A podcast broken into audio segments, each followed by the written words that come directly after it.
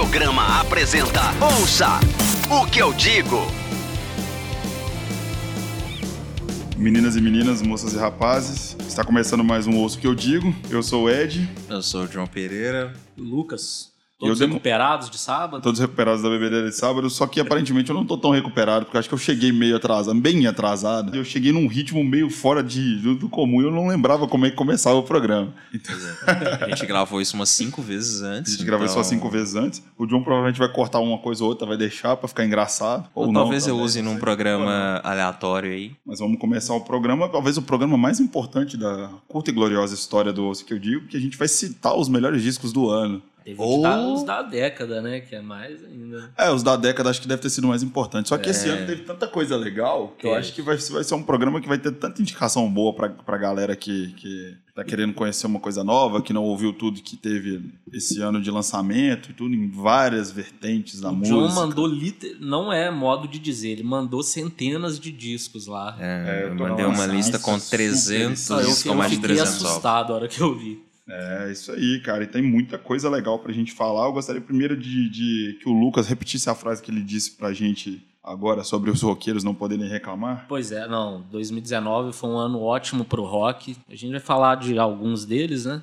Mas teve muito lançamento bom. De gente que surgiu, né? É, gente, década de 60, Grata surpresa. década de 80, teve de Caramba. tudo. Mas, né, antes da gente entrar de fato né, no, no programa, na- nas nossas indicações do ano, vamos fazer o nosso incrível e sempre presente disclaimer, né? A Exatamente. gente precisa lembrar as pessoas para acessar audiogram.com.br barra podcast, Faça nosso merchan, John. para verem todas as informações dos programas, as nossas indicações também estão lá, é, acompanhar a gente em todas as redes sociais, tudo barra ou arroba audiograma, como você preferir, aonde você for nos procurar, estamos lá. Se marcar o audiograma, o John responde, igual foi Exatamente, conhecido respondo, estou...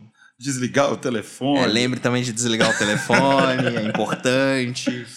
Mas, enfim, e eu vi a gente em todas as plataformas. Estamos aí no Spotify, na Deezer, na- no Apple Podcasts, no Google Podcasts, no TuneIn, no Stitcher. Estamos no Podbean também, que é o- a nossa pla- plataforma, né? Onde a gente hospeda o podcast. Então, você tem vários lugares para ver a gente, é, vários lugares para entrar em contato com a gente. E, bom, é isso. É isso, nos ouçam. Agradecer mais uma vez o Floco, que hoje está nos recebendo um sábado à tarde. Na Sábado sua à tarde, tempo céu aberto, assim, um solzinho meio maroto, Exato. muito calor. Muito. Trocamos a maior ideia com ele, né? É. De instrumento, ficamos tocando aqui.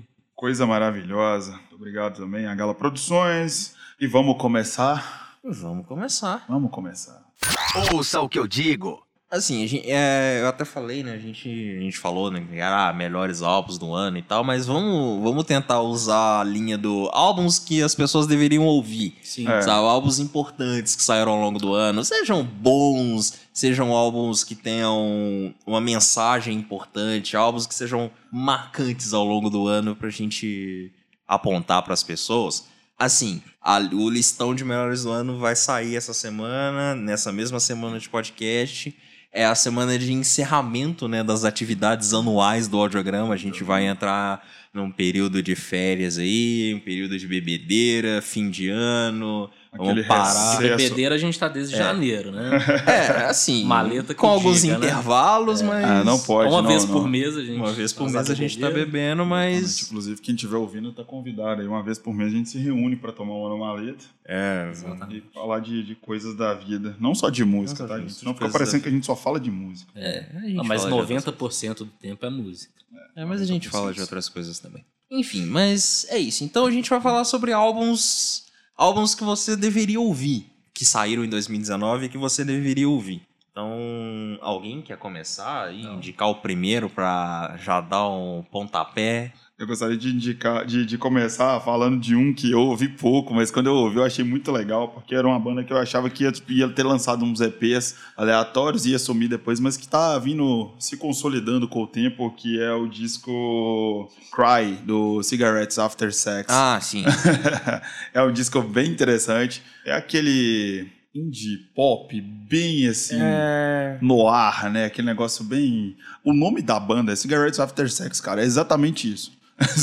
É. pelo nome da banda você já Você já entende tem o tipo de som do que os que caras que é. fazem. Exatamente. Então, assim, eu acho um disco bem legal. Acho que exatamente por causa dessa pegada de eu achar que a banda fosse- ter uma, uma vida curta. Foi uma banda de singles, né? Que, que começou com uma brincadeira. Não sei muito bem a história, mas parece que foi isso. E realmente me surpreendeu bastante nesse, com esse disco. E é o primeiro disco aí que eu acho que a galera deve escutar, que é bem legal. É, tem algumas coisas que a gente até falou, né, Já. no, no programa da década, né? A década. gente falou Isso que do. não dá pra deixar de falar. É, né? a gente falou do Ghostin, do Nick Cave, a gente falou do Help Us do Stranger, do, Cave é pra baixo. Velho. do... Eu tava É. escutando essa semana, eu fiquei. Mas você achou Ghostin. bom? Não, ele é bom, O- mas eu comecei a escutar aquilo tava me deixando tão pra baixo que eu falei, não, depois eu termino. É, Ele é, é um disco que te deixa pra baixo. Ele, a, a carga Ele te do, suga, do a carga disco dele é pesadíssima. muito pesada. Mas é, é um disco maravilhoso. é um Eu disco acho que maravilhoso. o- Eu até escutei ele ontem, mandei mensagem pro John, acordei de bom humor e tal, coloquei ele, a hora que eu vi eu já tava tão pra baixo. mandei mensagem pro John e falei, não, John, não dá mais não. Ele é um disco Depois lindo. eu cara. termino. É muito lindo, bom. é um descarregado. Não, hoje eu até escutei um pouco mais de novo e é... É um disco pra você digerir com calma, assim, mas é um disco lindo. Muita lindo. gente não entendeu o disco, né? Muita gente não entendeu o disco. Eu vi muita crítica negativa. Vi muita gente falando que a capa é muito brega. a capa é extremamente cafona. Tem capa de disco ruim dos anos 60, sabe? Mas Concordo, assim, concordo. que foi uma das críticas que eu li, isso aí eu concordo. Mas é. Teve gente que realmente não entendeu o disco, achou o disco meio maçante, meio monótono. Eu achei o disco, assim, lindo e atende muito bem ao propósito do disco, que a gente já falou, que tem a ver com o luto, né, da perda do filho, Sim. essa coisa toda. É um disco muito lindo. A gente falou dele, a gente falou exaustivamente do, do Dogrel, né, do Dogrel, do, do Fontaine DC. Se Falou muito do, do disco do Liam também, do... Também. do do Fontaines, assim, já que o programa é do ano, se tivesse que falar uma grata surpresa do ano, pra mim seria esse disco. Depois de muito pensar, eu acho que eu vou ficar com ele como... Eu já posso falar isso? Não. Tá, não sei. é, Você já quer apontar o álbum Não, do ano continuar você? falando. Vamos continuar falando, então. Vamos Eu deixar não, eu não digo que é o melhor, mas a grata surpresa. É, não, pra assim, mim de é, um- é tá uma das né, grandes revelações do ano, velho. E Eu o do Lee é um dos melhores, viu? Que Hum, mó disco legal demais esse do Lee. Um dos melhores. assim. também achei. A gente falou também do, do Help Us Stranger, né? Do, do Raccoon Tears. Não, e naquele papo que a gente falou de rock, né? Que o roqueiro não pode reclamar, já tá aí, ó. Três direto, né? Direto. Do é. Liam. Ele é um pouco mais pop, né? Mas tudo bem. Mas é um pop, é um pop mais É. voltado pro rock sim, mesmo. sim. É pop É um rock. Oasis, né? É um Oasis, é o que o Oasis Agora, fazia. exatamente. Agora esses outros dois, o do o Dogrel, né? E o do, Raccoon Tears. do Racountis, que é, eu vou falar, talvez eu fale dele mais pro final, mas, Justo. Mas para mim foi o. Cara, o Rock on Tears é um disco mais rebuscado, ele é um disco mais bem arranjado, um instrumental mais gostoso de ouvir, um mais bem feito, assim, mais né, requintado. O Dogrel, é o Dogrel é- é rasgueira pura. tá? Sim, ele é um disco sujo, porradão, é, bateria reta, né, caixa é forte, bem produzido também, barulhento. mas ele é mais porrada. Entendeu? Ele é, bem, ele é bem produzido, mas ele é mais porrada. Isso que eu tô falando. Ele não é tão rebuscado, ele não tem, né, tão é, preocupado com a estética, entendeu? Ele é um disco bem rasgado mesmo, mas assim, puta, descasso, descasso, descasso. É um Esse disco. programa devia se chamar descasso, não ouço o que eu digo. Ah, é, não. Hoje eu vou tentar não falar essa palavra, inclusive. Mas, pô, vocês falaram do Fontaines, tem. Foi um ano. Foi um ano de muitas revelações, né? É, o ano do primeiro álbum da Billie Eilish, primeiro, o ano do, do álbum da Jade Bird, que é incrível. Muito bom disco. Esse é um dos melhores também. Da Jade Bird. Na mesma linha ali do Fontaine DC tem o The Mother Capital, que também é uma banda irlandesa de post-punk, que lançaram o Tem uma cena When I Have lá. Fears, que é maravilhoso também, é um disco incrível de ouvir, vale a pena. Ah, daqui do Brasil tem o Little Electric Chicken Heart da Ana Frango Elétrico, que é um disco É. É maravilhoso. Eu maravilhoso, achei, maravilhoso. Vale muito ouvir o trabalho da Ana, Quem lançou a resenha dela foi a Bárbara, não foi? A Bárbara de BH, que lançou É, no site. que falou, já chegou a falar sobre Eu ela. ouvi por causa dela, achei o disco divertidíssimo. Sim, é, é muito bom, muito bom. Mas tem um que, assim, o cara já é de, de longa data, mas que lançou o primeiro álbum com esse nome, que é o Purple Mountains, que é o projeto do David Berman, do Silver James.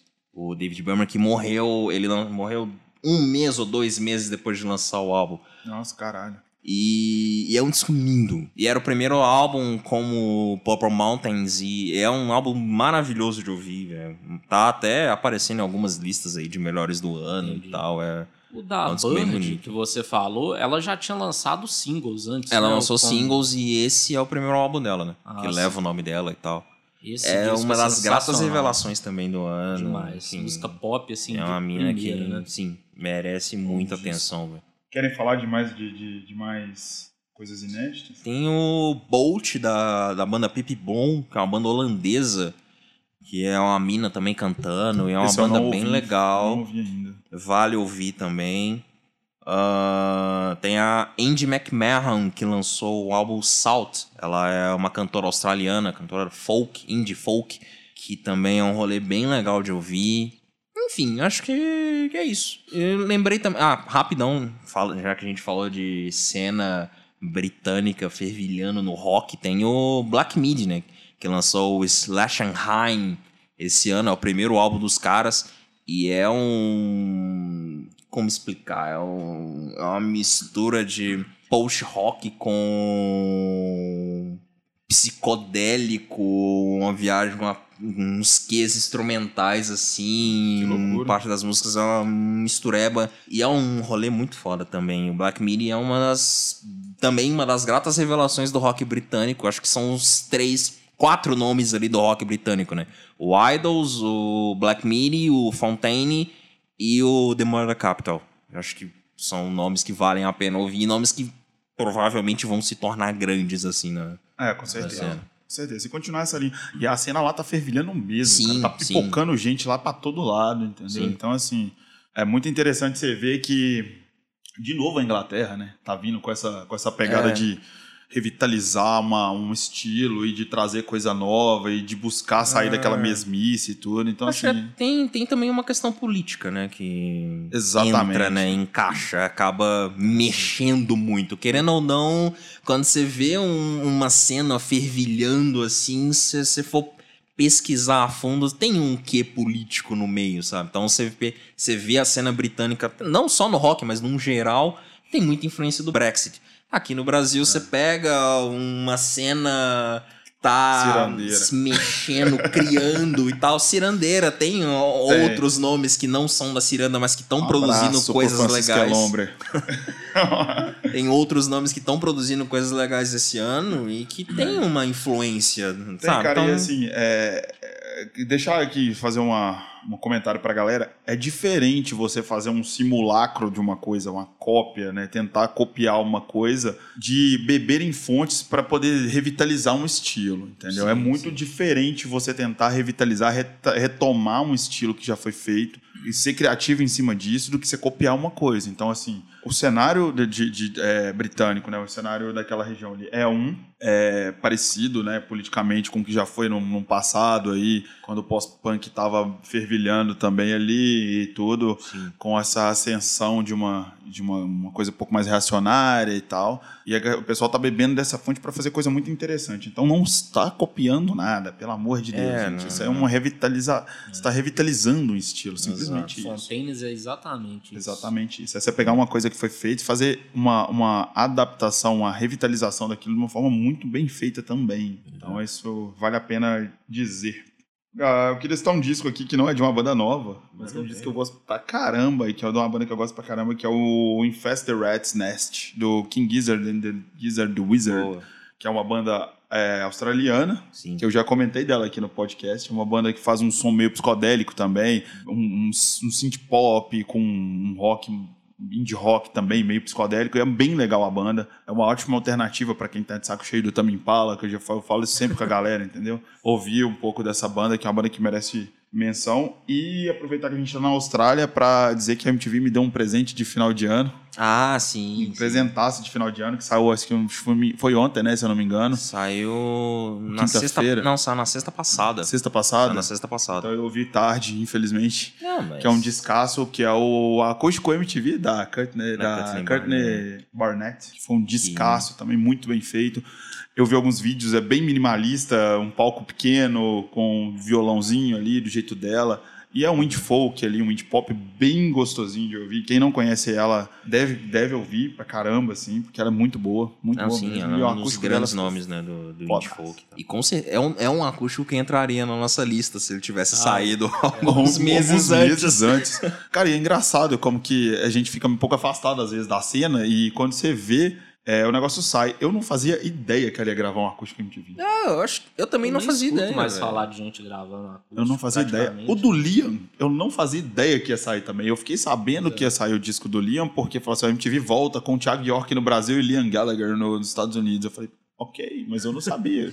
Ok, só isso. é, mas foi legal ver e tal. E esse disco dela ficou muito legal. Pensei de falar de um aqui que eu acho que até vai acabar ficando perdido assim nesse ano. Não é dos que vai mais chamar a atenção, mas é o Kind Heaven do Perry Farrell. Ah, sim. Cara, que descasso foda. Pros brasileiros vale a pena ouvir, já que o cara vai tocar no Exatamente. Lola, né? É, no Então, Lola. já que é um disco muito animado, assim. Eu acho que pra quem vai pra, É, pro agito ali, né, do Lola. pra quem não quer ir só pra ouvir. É.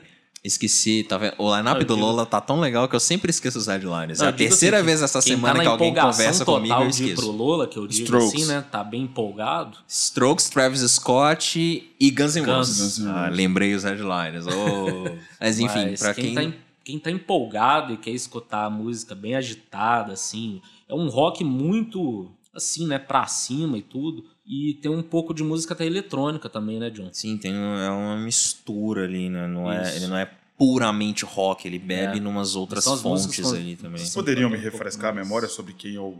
O Perry, além de ser o Ele é do fundador do, Lollapalooza, é o do, do, Janis Addiction. Janis Addiction. Perdão, desculpa, é verdade. Eu não ouvi o disco solo dele, desculpem de novo. Vale, vale a pena Vale dar a pena demais. passada. Mais um aí do rock.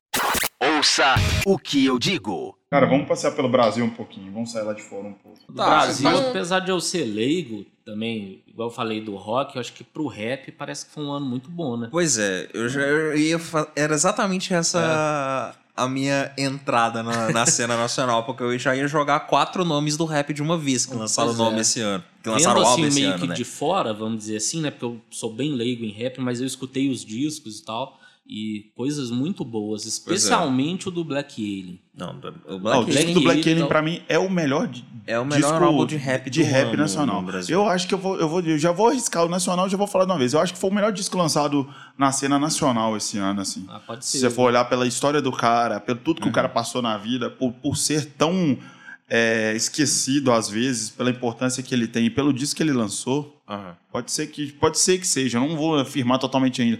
O melhor disco lançado na cena, assim, pelas circunstâncias todas na cena nacional. É, mas- tá, tá bem, a, a disputa é boa, né? Porque É. a gente já falou do MC, a gente já falou do Jonga, né? Do Amarelo e do Ladrão, Do em Ladrão. outras oportunidades. Mas tem o Psychedelic do Coruja BC1. É, é um disco muito bem feito também. É um disco muito centrado na, na vida dele. Então tem um. Esse eu não conheço. Tem um não quê de. é- é- eu não, não, não sei dizer se é o primeiro álbum dele. Eu acho que eu preciso pesquisar um pouco mais, mas foi um álbum que passou assim esse ano e que eu ouvi, eu ouvi com uma certa frequência, assim. E é, e é um álbum muito centrado nele, assim, nas experiências de vida dele. Saquei. Então tem, tipo, tem umas. Os interludes ali de, dele conversando com a psicóloga e tal, tipo, sabe? Então é um, é um trabalho bem legal, assim. Tem até participação do Jonga numa música que chama Gustavos, porque o nome do, do Coruja também é Gustavo. Aham. E aí deles contando, tipo, comparando as cenas e tal, de, de como eles fizeram sucesso, do Jonga vindo daqui, ele de São Paulo e tal.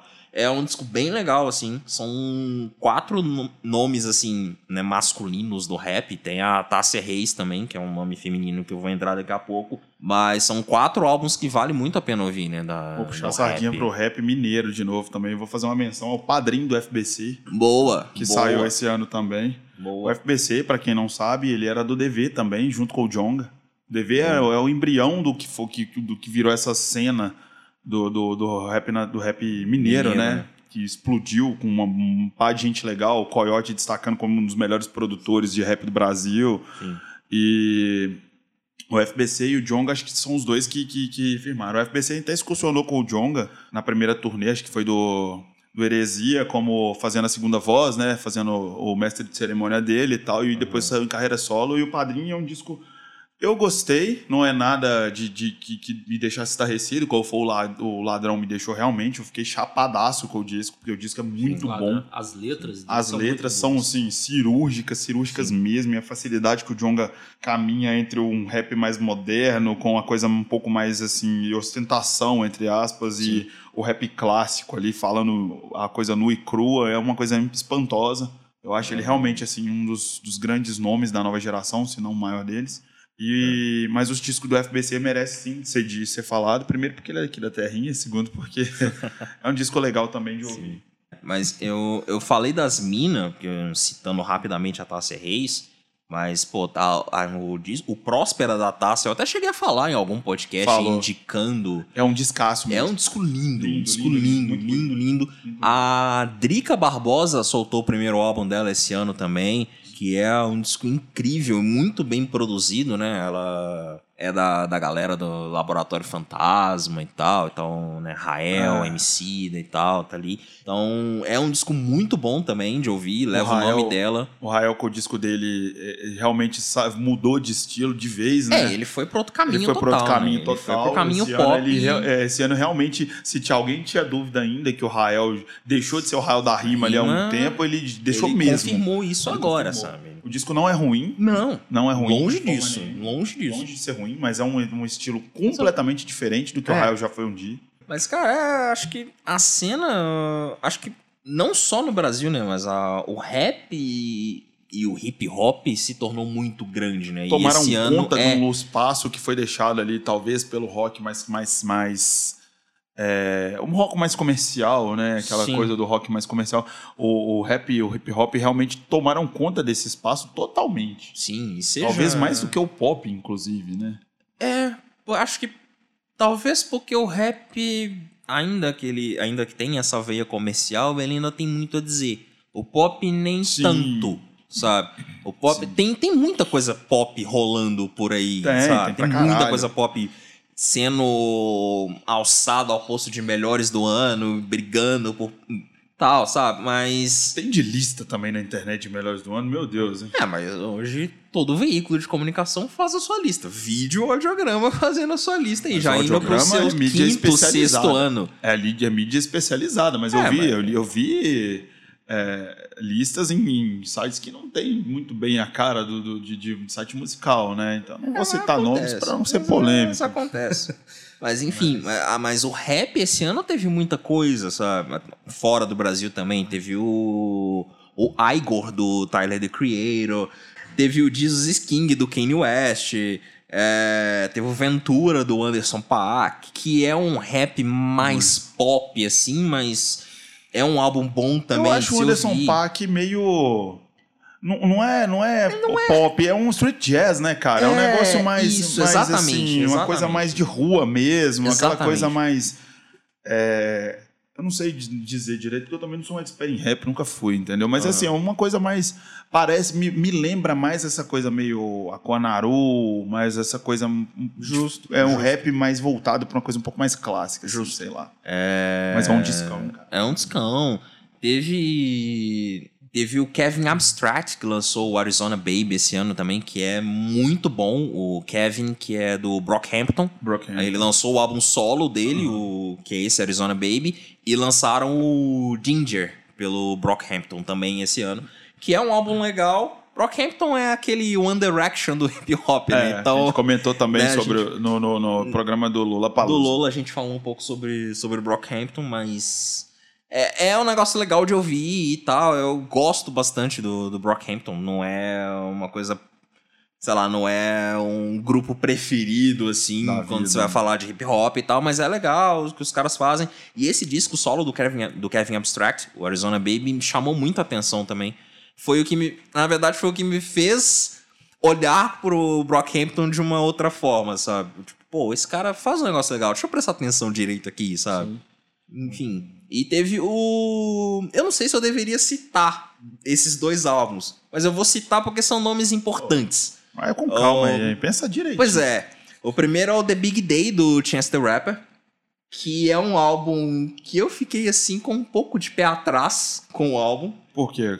É. Alguma coisa em específico? Não, é porque sabe, sabe aquele cara que você espera muito? Sei. O Chance the Rapper, quando ele vende algumas mixtapes de sucesso e tal, e aí quando ele anunciou o álbum, criou-se uma expectativa em Sim. torno, tal, não, pô, vai vir e tal, mas aí não veio, sabe? Ficou aquela coisa meio... Parece que é o ponto zero, né? Quando você acha que É. vai, não vai. né? Exato. Ele tava ali na, pra subir o morro. anun- Quando ele anunciou o álbum, ele tava pra subir o morro com o carro 1.0. Aí o negócio Ah, demorou aí pra começa, subir. Aí você tem que voltar deu lá pra engatar. primeira. Eu tenho carro ponto zero, eu sei muito bem o que é isso. Mas aí, tipo, a- só pra contextualizar, o álbum é sobre o sobre o casamento dele.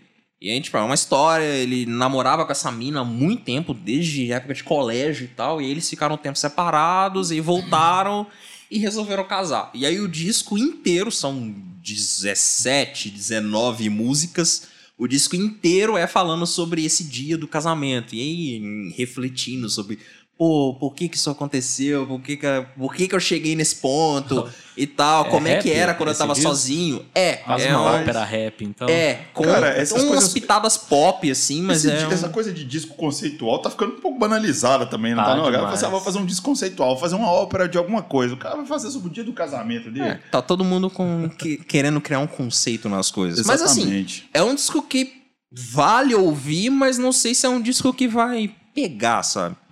E o segundo é o The Lost Tapes 2, do Nas. O Nas é um dos grandes Ah, nomes do rap do e rap. tal. É o cara que merece reverência eternamente, O mas. Nas era o- do... Aquela banda seminal do rap, né? Do... do... É... Canta Fuck the Police, não é?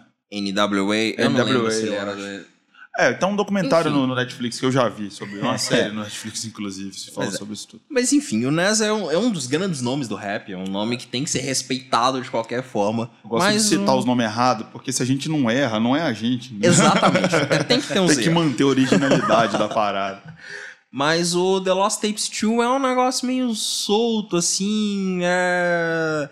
meio, meio inacabado, sabe? Aquele álbum que parece um catadão de coisa que não, não foi bem processado ali e tal. Ainda que o nome seja The Lost Tapes 2, Aham. né? Que deixa evidente que é um, um catadão de coisa, mas não teve um mínimo cuidado ali, sabe? Parece um rolê meio largadão, assim, tipo, ah, tem que lançar? Então solta, sabe? Sabe o que eu tava comentando com a minha irmã hoje? Tem umas coisas que é muito legal. A gente pega, a gente passa muito tempo ouvindo música, ouvindo muita coisa, a gente começa a pegar uns, uns, uns cacuetes dos caras. A segunda música do disco do Emicida, é... eu vou ter que lembrar o nome. A segunda música do disco do, do Emicida. Ela é claramente aquela música que faltou no disco e eles tiveram que improvisar para poder ficar com uma música a mais. Sabe quando antigamente, quando tinha pressão da. da, da- eu Nossa, acho a música uma graça, cara. A música é muito gostosa de ouvir. Aham. Só que a, é, a ordem natural das coisas que chama Ah, música. tá.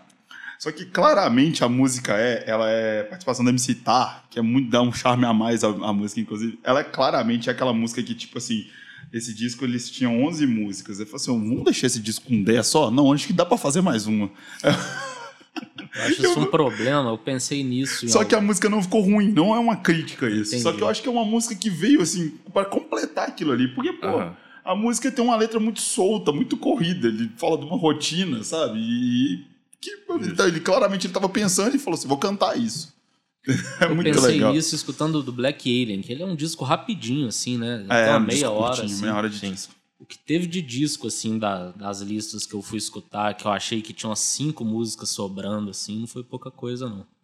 Ah, tem muita gente que deveria ter lançado EP esse ano e lançou que álbum, mas pega enfim, pelo excesso, né, cara? fica aí no ar aí. Mas eu acho que isso foi uma coisa, assim, desviando um pouco do assunto, que mudou um pouco com o CD. Quando saiu o vinil e foi pro CD.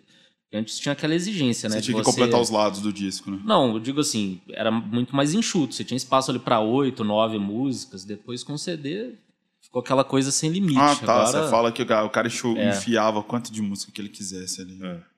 tem muito disco assim. Cara, vou mudar de pau pra guarda-chuva aqui agora. É. Um ditado mineiro, viu, gente? Quem é de fora de Minas, não sei se na terra docesa o pessoal fala isso. É, que é bem comum. Mas eu vou mudar de uma coisa pra outra aqui agora. Eu queria citar o Sings, Sings, é, Sings Bob Dylan. Vanguard do Bob Vanguard, Dylan. tá. Do Vanguard. Que eu achei, eu esperava um desastre total esse disco, quando eu, eu, ele, eu vi assim, no, no- no- nas redes sociais ali essa, essa movimentação pra gravar o disco, mas que realmente me surpreendeu. Verdade, verdade. É. Eu achei um disco bem legalzinho, bem gostosinho de ouvir, sabe? Assim, quando você não tem nada pra fazer. É, o Hélio é um cara que ainda consegue me, me surpreender, um cantor que ainda consegue me surpreender, ainda tem uma, uma coisa, uma cartinha na manga, e eu acho que esse disco foi um deles. Porque todo mundo sabe que o Bob Dylan é uma referência declarada da banda. Sim. E eu gostei muito dele, ainda pra ficar aqui. E o Mal dos Trópicos, do, do Thiago Petit, também é um Ah, disco sim. bem gostoso de ouvir. Gostei bastante. Cara, foi, foi um disco que me surpreendeu, assim. Primeiro porque o Thiago consegue transitar, né? Ele não fica preso na mesma coisa. É. É, tanto que o álbum anterior era o... Como é que era? Era Rock and Roll Sugar Darling, eu acho. Que é o disco anterior, que é um disco mais rock e tal. É, ele, deixa eu ver aqui. Eu não lembro se é, eu não lembro se o nome é Rock and Roll Sugar Darling, alguma coisa do tipo. Vamos ver aqui agora. Mas Pode continuar o. Mas é, é um cara que consegue transitar. Ele não. é que? É um cara que não se Exatamente. prende nas mesmas, no mesmo estilo. Ele consegue dar essa, essa passeada de gêneros ali, vai muito do momento do cara, sabe? E eu acho três isso um rolê discos legal. Dele, você pega os três discos dele, sabe, isso aí que você tá falando é tipo assim, é audível nos discos. Você pega o Estrela Decadente, que é o disco dele que eu- dele que eu mais gosto. Uhum. Pega o Rock and Roll Sugar Darling e pega esse Maltos Trópicos, assim, uma coisa totalmente Sim, são bem diferentes um do outro, uma da sabe? outra e tal. O cara é um, um baita artista. É. Que veio dessa, dessa, desse movimento paulistano, né? Da, da, da- daquela, de um- do início do, do- do- da segunda década, agora que, que a gente que se encerrou, que veio ele, veio Tulipa, veio Thier, veio o Vanguard, que é de Cuiabá, mas estava ali misturado ali com o pessoal e tal. E ele é um dos, dos nomes que, que, que valem a pena ser ouvidos ainda. Bem legal o disco. Eu, eu queria entrar num, num campo rápido. Rápido não, porque tem muita coisa pra falar, na real. Posso só encerrar é- aqui com o disco nacional, essa, essa primeira, vai, manda, essa manda. primeira cartada, que eu acho importante falar, que é o disco do Brunx, cara. Ah, da Brunx. É, da Brunx, a- da banda. É, morri de raiva, né? Morri de raiva e tem o Apcar da Cell. Que eu não Boa, sei se assim se boa. pronuncia, que é a produção do Pupilo, que a gente fala isso quase todo o programa também, Todo- que ele tá programa sempre. a gente lembra do Ele tá Pupilo. sempre produzindo alguma coisa boa, então é um O Pila é discão também. onipresente nesse programa. E a gente falando que o Thiago Petit é esse cara que faz um disco diferente do outro. Se você pegar a primeira parte da carreira da Cell e pegar a Cell agora, parece que é outra carreira, outra artista. Que a Cell Verdade. também tem essa facilidade de transitar uma- entre uma- um estilo e outro de, de, de som. E é um discão. E o Morri de Raiva do Bronx também é um É, não, é, é uma, da- uma das revelações nacionais, né? A Brunx tem um. É um trampo bem legal. A, a, a Bruna, ela surgiu meio. Eu não, eu não sei de onde que ela é, ela é do Centro-Oeste, se eu não me engano. Ela é do Centro-Oeste, eu acho que ela é da, da terra do, do Bugarins, que eu esqueci o nome. Mato Grosso? Do Mato Grosso Grosso. do Sul, enfim. É, aquela região ali. É. E ela surgiu com um disco bem legal. Eu não, eu não vou lembrar o nome do primeiro álbum dela. Eu não Um conheço o EP, álbum na dela. verdade. O primeiro Eu conheço o EP dela. do Brunx, o primeiro, da, É, da Brunx, então- da banda dela, né? É. Pera, primeiro. A Vamos- Brunx é o nome artístico Brunx é dela? o nome artístico dela. É não é a banda Não, dela? não é uma banda. Então desculpa, da Brunx. Perdão, eu achei que era a banda dela. Eu sei que ela chama É, Bruna. não, então. é, é, o, é o nome artístico dela. Perdão, então, gente, pelo vacilo. E aí ela lanç- tinha lançado um EP que chamou muita atenção, era bem legal, assim. Foi bem- esse EP que eu conheci por- por causa do festival do, do, do, do- do concorrente. do Tenho Mais Isso Que Amigos. é, eles fizeram um festival e Amanda Hispânico soltou um vídeo no canal dela no YouTube é, cobrindo esse festival. E esse festival tinha. Eu conheci, eu conheci a Brunx e conheci o Munchaco, que é uma banda que eu acho Ah. muito legal hoje em dia também. Então eu conheci por causa Pô, disso. E daí, daí pra lá eu comecei a escutar aquele disco, acho que é Lanches que chamava o EP dela. Isso, obrigado, obrigado. De nada, de nada, de nada. É Lanches, É nome Lanches, cara, que é, o, é bem legal. É tem uma porradinha bem gostosa de ouvir. É. Ela tem uma pegadinha bem, bem firme, assim, num rock mais, mais corridinho, meio, meio indie anos 90 ali, Indie sabe? rock ali, indie tá. rock mais dançante, meio. É. Sabe? Ainda nos nacionais, o que, que vocês acharam do disco lá do, do Terno? o Ah, desse é? ano? Vamos, passar nos, os, os, os nacionais todos. Então, já que a gente pegou, não, não perde aquele gancho que você ia pegar. Tá, não, tranquilo, tá, tá Fazendo na cabeça gente? É, tá na cabeça? Perde não. É, cara, eu sinceramente eu vou fazer a mesma crítica que eu fiz pra vocês, eu faço sempre, já devo ter falado aqui. O Terno tá tocando o mesmo disco há um tempão. Ele tá tocando o mesmo disco há um tempão. Tá, tá, tá, no, tá nessa pegada meio é, White People Problems do, do, do Millennial que mora no- nos jardins. Exato. sabe? Tem essa coisa. Mas eu não vou, mas eu vou fazer uma meia culpa que as letras do Tim são letras que me atingem de certa forma de alguma coisa, entendeu? Então assim, tem coisas que ele fala que são bem óbvias. E mas é que já passou pela minha cabeça alguma vez na vida. E sem contar que os, os três são bons, belos músicos. O Tim é um São, grande é. arranjador, um ótimo guitarrista, o disco é muito bem feito, muito bem Sim, produzido. Então exato, não dá pra exato. falar que é um disco ruim. É um disco muito Não, legal. Exatamente. Eu já comentei com vocês, né? Eu perguntei pelo seguinte. Tô tipo Ed, eu tenho minhas críticas, mas eu reconheço demais o valor ali. eu não consigo escutar um disco inteiro mais, assim, do Terno, sabe? Eu acho maçante. Mesma coisa, eu acho que eles perderam aquela pegada mais variada do primeiro disco. Mas é tão bem feito que eu não consigo falar que é ruim. Exato. É, não, não dá pra falar que é Hoje eu até escutei de novo. Eu falei, não, deixa eu escutar umas músicas aqui só pra Dá uma chance. Não, Vou dar uma terceira chance, eu acho. Eu já tinha escutado umas duas vezes, mas. É, não, não, não é, realmente não é um disco ruim. Não tem como falar que o Terno faz coisa ruim. Às É, vezes não- faz coisa que não escutei. agrade. Exatamente. Sabe? É- de- entre agradar e ser ruim é um caminho muito longo aí que não, não cabe. Cara, eu, eu preciso descer do muro, velho. Muito pelo contrário, é um disco muito bom, velho. Tem, tem letras muito bonitas no disco, Sim, tem sim, arranjos sim. muito bonitos no disco. Me irrita, sim, o, o fato Tá do a Terno parar coisa, de, de inovar, porque eu acho que é uma banda que tem um potencial tão grande que parar nessa mesmice É. de fazer essa coisa bem bunda mole. Porque o som do Terno é aquele indie bem bunda mole mesmo, sabe? A Exatamente. cara da geração Millennials mesmo, essa, essa remessa que veio. É igual. Que tipo, eu gosto. Que... fazer o quê? Eu até comentei do primeiro disco deles no que a gente escolheu os cinco nacionais e internacionais da, da década, década. né? No primeiro disco já tem música assim, tipo aquela Quem é Quem. Quem é quem? Mas tem uma pegada mais pesada. Não, é tão, não é mas tão o que eu indie, ia mas- dizer é o seguinte: quando é uma música assim ou duas no disco ali, e o disco é mais variado, eu, eu acho legal demais. O que eu não consigo é escutar um disco inteiro disso. Eu não, não dou conta. Eu te entendo, eu te entendo. Tem gente te que eu entendo. consigo. O terno eu consigo. Tem gente que eu já não consigo. Nossa, pra mim não dá, cara. Entendeu? Tem gente que eu não consigo. Eu te entendo. Tem gente que enche o saco. Mas o terno eu acho que é uma banda que, que, que vale a pena. Esse, disco do terno vale super a pena ouvir. cara. Muito mesmo. Não, vale mesmo. Baita, baita disco. Sim. O que mais que tem nacional de, de- que que merece menção aqui? Uma calé lá. Ah, puta. Tá, tá, beleza. Então, peraí. Já que é pra puxar os nacionais, O John já tá voltando ali, né? deixa eu só Na caçar a listinha aqui. que Eu separei umas coisas nacionais que valem a pena falar. A gente já comentou em outros programas do Baiana System, do Já, Futuro já. Não Demora. A gente falou do Planeta Fome da Elza Soares, não chegamos a comentar. Não, a gente Pelo falou menos- do. Ah, a gente falou dos anteriores, né? Dos dois. É, a gente falou do, dos do dois Planeta, primeiros, não. né? Do planeta não.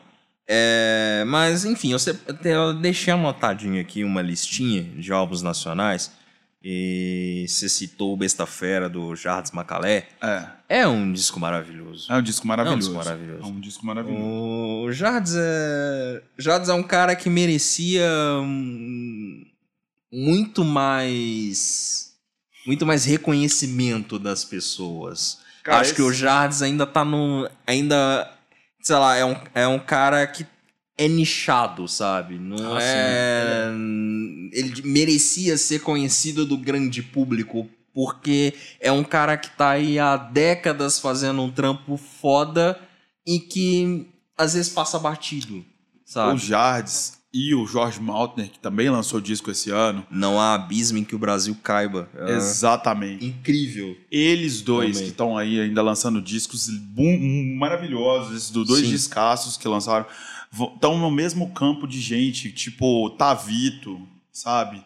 Tipo Toninho Horta, Ah, sim. sabe? Tipo. Ah, cara, eu poderia ficar aqui remo- remoendo, buscando na memória e falando que é, Sérgio Sampaio, de Melo, assim, né? de Melo. De Melo, tá- de Melo, a galera descobriu o disco dele também. Naquela mesma onda do, do Novos Baianos, a galera descobriu o de Melo. Sim. Mas não teve. Essa galera que eu tô falando assim. Mas o de Mello fica- ainda era mais esquecido ainda. mais Os esquecido. baianos. Tanto que, era- tanto que ele ganhou sim. documentário, Imorrível, né? E tal, que ele virou uma lenda mesmo.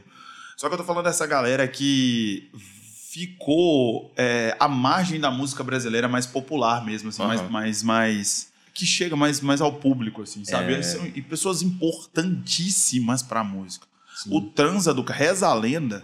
Reza a lenda que o Jardim Macalé participou da produção do Transa do Caetano e o Caetano sequer citou o nome dele no disco. Quando o Caetano voltou do, do exílio, ele ficou na casa do Jardim Macalé, no Rio de Janeiro. Tanto Não assim, o sabia. cara tá na música ali, transitando na música desde as décadas de 60, Sim, 50, sim. se bobear. Então, e o cara ficou esquecidaço de todo mundo. Tem músicas do cara que viraram um hino, tipo Vapor Barato, que ninguém sabia que era dele, sabe? Então, assim, é isso, cara. Então, o cara É. lançou esse disco aí, pariu. Um Besta-feira é maravilhoso, Não há abismo que o Brasil caiba, do Jorge Mata é maravilhoso. Um outro cara das antigas também que lançou esse ano, que é muito bom, é o Hibernar, Hibernar na Casa das Moças ouvindo rádio, do Odair José. Que é um disco sensacional, velho. Sensacional. Sensacional. Spotify deu que a música que eu mais escutei no ano é do Daí José. Acredito. Eu e Cara, o Lucas, a gente, né, da mesma é- forma que eu e o John, a gente fala muito sobre o, o Willie Nelson, a gente fala muito sobre o Daí José, porque é um cara que eu gosto muito. Eu sou um grande fã de brega, de verdade. assim, eu gosto muito da música brega, porque Cara, o Daí José é um gênio. o brega, se você É um tirar, gênio. o brega clássico, se você tirar o arranjo brega, né, aquela forma de cantar, aquele, aquele som característico, e colocar numa letra de bossa nova, por exemplo, você não consegue, às vezes, dis- distinguir se o que, que o Mas- Vinícius escreveu do que, que o Odair José escreveu, sabe? o, o Odair Do José que- que- tem coisa é um até meio grande, psicodélica, meio esquisita. Assim, Não, mas eu de- falando questão de letra. O cara é um grande Não, letrista, sabe? Tem letras muito. Mas eu- são mais sinceras, menos Sim. rebuscadas, mas é uma coisa muito bonita de ouvir. Sim. Mas eu acho que o Odair José até ficou conhecido mais por um estilo, mas é um cara bem versátil também. Também, O também. João até falou do, do disco lá sobre o casamento. Tem o, aquele disco dele, O Filho de José e Maria. É. Tem uma música que eu acho que chama O Casamento, que é uma das coisas o mais casamento. estranhas que eu já escutei. e é muito legal. É tipo, muito claro, legal é- mesmo. É, é. depois eu, isso eu vou falar depois. Quando eu, co- eu conheci meio tardiamente um disco, eu acho estranhíssimo, mas é um disco antigo, fica para outro assunto. Beleza.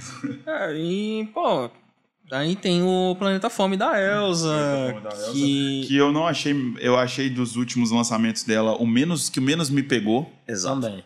Que menos me pegou. Achei Mas que a foi Elsa- que veio para cumprir o ano, porque parece que a Elsa agora quer cumprir um. quer lançar um É, por ano. eu, eu não sei se é um rolê de trilogia e tal, É, mas eu tô ser. tratando isso como uma trilogia da Elsa, então dessa trilogia, pra mim, é o A que menos Folga é o bateu, menos bom, que menos bateu.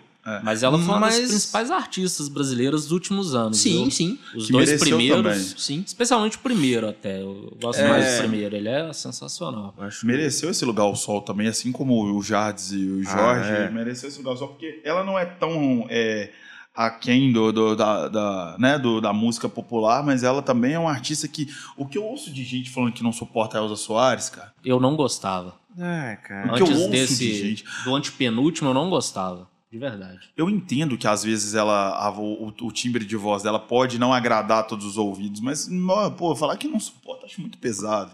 Minha não, mãe é nunca uma cheguei delas. nesse ponto, não, mas. Minha mãe tem um gosto musical excelente, beijo, Eu mãe, não- inclusive, mas minha É. mãe não suporta ouvir. Ela e Janis Joplin, acho que é por causa do timbre dela, Sério? sabe? Ah, minha não, mãe não suporta ouvir as duas. Então, assim, eu cresci meio que achando a Soares assim, ah, deve ser ruim, deve ser ruim, deve ser ruim. Quando eu comecei a conhecer a carreira dela, eu falei, porra, não é. Minha mãe não gosta disso, caralho, ela me ensinou a ouvir música.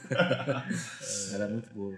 Pô, e só pra, pra fechar essa linha de nacionais do meu lado aqui, eu queria falar, queria, vou botar um disco na discussão, mas eu queria citar outros dois primeiro. Mentira, vou citar só um só. É que eu queria falar do Zona Morta, da banda do Amor. Não sei se vocês chegaram a ouvir. Eu ouvi, e eu tenho uma breve história também, como tudo que a gente fala aqui, eu tenho uma breve história com o Do Amor, porque o Do Conte. Amor é uma banda que eu conheço há muito tempo. O Do Amor, quando o Los Hermanos dissolveu, o Gabriel Bubu Sim, montou o Do Amor, sim. e eu escutei o primeiro single do Do Amor no alto-falante. Que inclusive ano que vem a gente vai trazer convidados, vou dar um spoiler aqui, a gente quer trazer convidados. Eu gostaria muito que o Terence Machado viesse aqui conversar com a gente, que é um ídolo das antigas, e ele é um cara super acessível, amigo da minha irmã, inclusive. Conhecido, não amigo, não. Mas assim, é, inclusive, lançou numa sessão alto-falante que tinha lançando bandas novas, eu escutei Cachoeira e me apaixonei pela banda. Pois cara. é, a banda é maravilhosa, é, uma das bandas nacionais muito boas de se ouvir e eles lançaram esse ano Zona Morta, que é um, é um não, não sei dizer se é o melhor disco da banda até hoje, mas foi o disco que mais me pegou, assim, da do Amor até hoje. Então, só queria fazer essa menção rápida aí. E o disco que eu queria colocar em discussão é o rasga-cabeça do Francisco Lombre. Lá vem pérola, porque quando é. Não, não vou, não vou, não vou escrotizar a banda.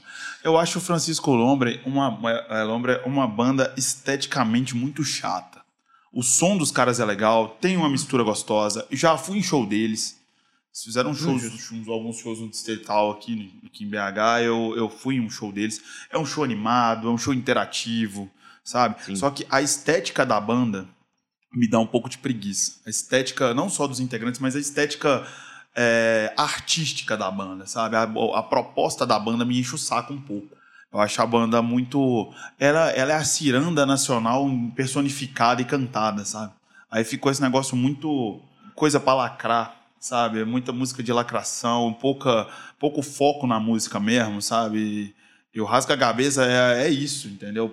É pura. Por, por incrível que pareça, eu gostei do Rasga Cabeça. Eu acho que pra mim é o, é o melhor álbum deles até hoje. É, e eu vi muita gente criticando, falando muito mal do disco. Não achei Que ruim, preferia os trabalhos anteriores, o trabalho anterior e tal.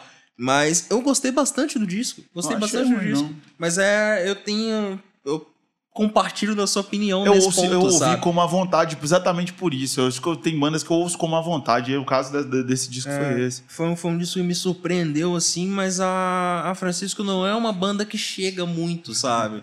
Que é essa? Não faz... A cara que é, É, não me pega, não tem, não tem, sabe? Vocês entendem quando eu digo isso. Não, Aham. Pode ser, é uma crítica, mas não é nada pessoal, entendeu? É, É, uma não, coisa e que eu acho que irrita mesmo. Assim, e antes que alguém pense, nós estamos numa roda de esquerda. De aqui, esquerda, tá? totalmente, Porque tá? às vezes pô, a- a- pessoas criticam a Francisco Elombre É. e aí já ganham um Você rótulo de direitista. É, de de- bolsomínio e tal. Não. Não, é. Sabe? Todo mundo estamos- aqui é oposição até o fim. a gente tá Exato, numa roda estamos de aqui pessoas numa roda de totalmente esquerda. esquerda.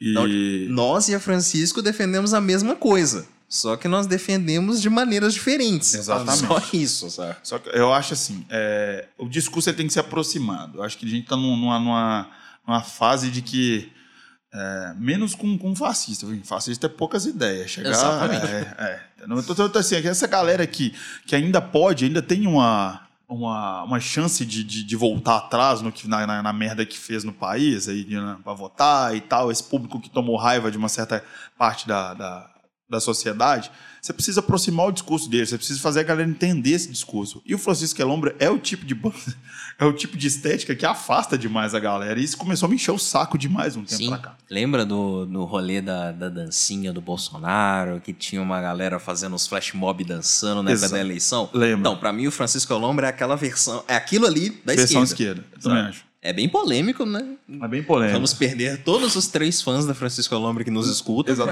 Exatamente. isso, sabe? Gente, desculpa. Jorge, Desculpa, Paula e Roberto. Desculpa. É, são três fãs do Francisco Elombra. Que nos escutam, né, no caso. É, que nos escutam. exatamente. Mas é isso, sabe? Enfim. Nada contra. Inclusive tem amigos que são. É, nada contra. Ouça o que eu digo. Voltando a. Antes da gente entrar nessa onda nacional, eu tinha levan- levantado uma bola, mas não consegui sacar. Exatamente. Então vamos agora. Eu te interrompi. Que eu Isso. queria falar. Que foi. Além, a gente já falou do rap, a gente lembrou um pouco do rock, mas acho que tem outras coisas pra gente falar do muita rock que a coisa. gente volta depois. Mas tem um negócio que a gente precisa falar. Foi um ano que muitas mulheres lançaram coisas foda. Muito, Muitas muito, mulheres muito, lançaram muito. coisas foda. E aí eu separei uma listinha aqui, uma listinha mesmo de nomes que a gente deveria falar. É, Mas eu queria começar um álbum que a gente falou bastante aqui. A gente citou alguma, algumas vezes, mas a gente não, acho que a gente não entrou muito em detalhes. Que foi o Designer, da Aldous Harding. Um disco que a gente, a gente só falava isso, né? Nossa ah, o, o disco novo da Aldous Harding, o design da Aldous Harding. Todo mundo, nossa, foda pra caralho. Mas daí ninguém entrava no mérito da, da coisa, né? Mas, pô, é o terceiro álbum da Aldous e é, é um disco maravilhoso, assim, de se ouvir. É um disco muito bem construído. Ele, é, eu não sei como classificar o disco. Eu vou, ter- eu vou começar falando uma coisa. É, a Aldous, é, Aldous Harding, ela é, ela faz parte do seleto grupo de, de artistas da Fora AD. A gente Sim. já falou disso aqui.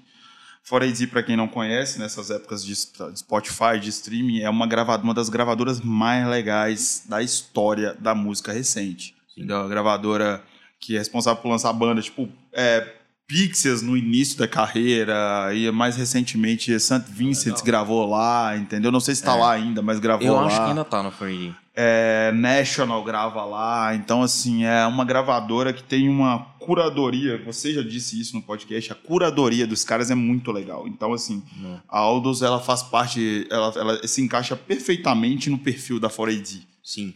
O design é um disco de indie pop, né, praticamente, é. que é é um negócio muito legal, cara. Eu não, eu não, sei muito bem definir. É um disco muito bom de ouvir. Ela é uma, uma menina muito talentosa. É o melhor Sim. disco dela, na minha opinião, dos, Sim, dos concordo, três discos. Concordo. É o melhor deles. Ela é uma menina muito legal, muito. Cara, muito é, uma voz talentosa, muito gostosa de ouvir. Muito gostosa. Sabe? É uma voz que preenche mesmo, sabe? É muito bem feito, muito bem feito. E ela tem um trabalho estético muito legal, né? Você pegar clipes e tal, tem todo um trabalho ali muito bem feito, sabe? bem preocupada com essa parte mesmo. Assim. Pois é. é. É um trampo que vale muito a pena ouvir. E em algum programa, foi até acho que foi uma da, nos programas que a gente deu umas dicas finais. Eu falei do Any Human Friend, da Marika Hackman. Eu Falou. citei ele em algum momento. Falou sim. É o terceiro álbum dela e é também um disco muito bom de ouvir. É um é um indie rock, um, colocar assim. Ele tem umas pitadas pop, mas ele é mais voltado para as guitarras. Mas é, é um disco muito legal, um disco muito bem feito. Uh, talvez também o melhor álbum da, da marca, o álbum que apresentou ela de fato, né, para o grande público, né, para o mainstream. É, e tem alguns singles ali muito bons de ouvir, vale muito a pena pegar o disco. São 10, 11 músicas, se eu não me engano. É um disco relativamente curto, músicas pequenas, mas vale, vale muito a pena ouvir. É, se você ainda não ouviu do podcast que eu falei, ouça agora, porque vale, vale muito vale a pena. Vale a audição. Vou escutar, vale ainda não escutei. Vale a audição. Queria falar do Jamie da, da Brittany Howard. Brittany Howard do Alabama Shakes, Alabama lançou Shakes. o álbum solo, que é, que é um álbum que que ela compôs as músicas, mas aí ela achou que as músicas não encaixariam no Alabama Shakes porque era uma pegada muito mais pessoal, muito mais da vida dela e tá tal. uma onda disso ultimamente, né? É, acho que sempre teve. A gente, a gente tem é, mais contato agora com esse tipo de declaração, né? É, eu acho que às vezes você tentava forçar ali, né? Pegar umas músicas que eram muito suas e tentar encaixar na, na sua banda e tal. Mas hoje, com essa facilidade de você Gravar poder solo. parar e gravar uma coisa solo, fica mais fácil, né? Você, pô, isso aqui não encaixa ali, então eu vou gravar aqui ah, por sim. minha conta. E hoje em dia não tem ciumeira de banda, né, cara? Antigamente era uma ciumeira danada, né? Época, é. no auge da, não, da, você não das pode grandes gravadoras. solo, que não é, se um cara, às vezes, o seu frontman lançasse, ou o seu próprio, sei lá, o guitarrista, algum integrante importante da banda é. lançasse algo solo, solo era uma bicho pegava, né? Cara, era um negócio de doido. A banda acabava por causa exatamente, disso. Exatamente. No, nos, nos, primórdios aí da civilização, gente, é. quando o pessoal caçava com tacape, era assim que é. funcionava. Pois é, era bem complicado.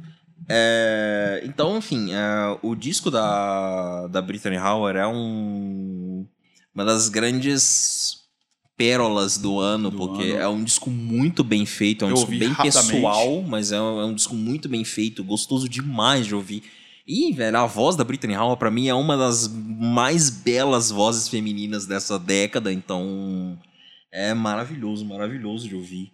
Pegando uma das antigas, um, que é a Kim Gordon. Não sei se vocês ouviram o No Home Record. Eu, eu ouvi. Mano, mano. Velho, essa mulher merece tá a demais. vida. Sabe? A coroa tá demais, cara. cara, tá que demais. isso, velho. Sabe? Eu não pensei que ela tivesse com essa vitalidade. Não. Assim, eu falo não física, mas assim, a fim de fazer música igual Sim. ela tá, cara. Só, só pra... A Kim Deal também lançou, lançou disco esse ano, lançou ou não? Não sei, deixa agora você me pegou aí, velho. essa gafe. Boa pergunta. Mas enfim, vamos na Kim Gordon. Vamos Mas, cara, só, só pra contextualizar, né? A Kim Gordon, cofundadora do Sonic Youth é. e tal. E aí ela um dos grandes esse... dos pilares do Sonic Youth. Exatamente. Fazia o baixo perfeito que ela sempre Exato. fez. Fazia vocais, enfim. Era o nome do Sonic Youth. Desculpa aí se você gosta de outro integrante. Mas, é, enfim. Né? Eu gosto do, eu, do, eu, eu gosto do, do, do, do Ronaldo, que ele vem aqui em BH direto. Ele toca na obra, ele é mó legal. É. ele toca na obra. Sério, Lee Ronaldo, Lee Ronaldo o, é... o, segundo guitarrista, né? Que eram dois guitarristas. É. É, ele Rihanna- toca King o Sonic Youth inteiro era foda. Era foda, É isso mas aí. é, vamos, vamos, falar, vamos focar. Mas vamos focar na King Kong. Aí ela passou esse tempo todo aí sem lançar nada, e esse ano ela chegou o primeiro álbum solo. E é, é uma viagem o disco, né? É. Porque. Eu não sei. O disco não se encaixa em nenhuma definição de gênero. Também sabe? Você não não. consegue rotular o É um disco. disco de ali. música. É, sabe? Porque ele tem de tudo ali. Ele é experimental, ele é rock, sabe? Ele, ele transita entre várias coisas. E, velho, acho que o que mais me aproximou do disco foi Airbnb.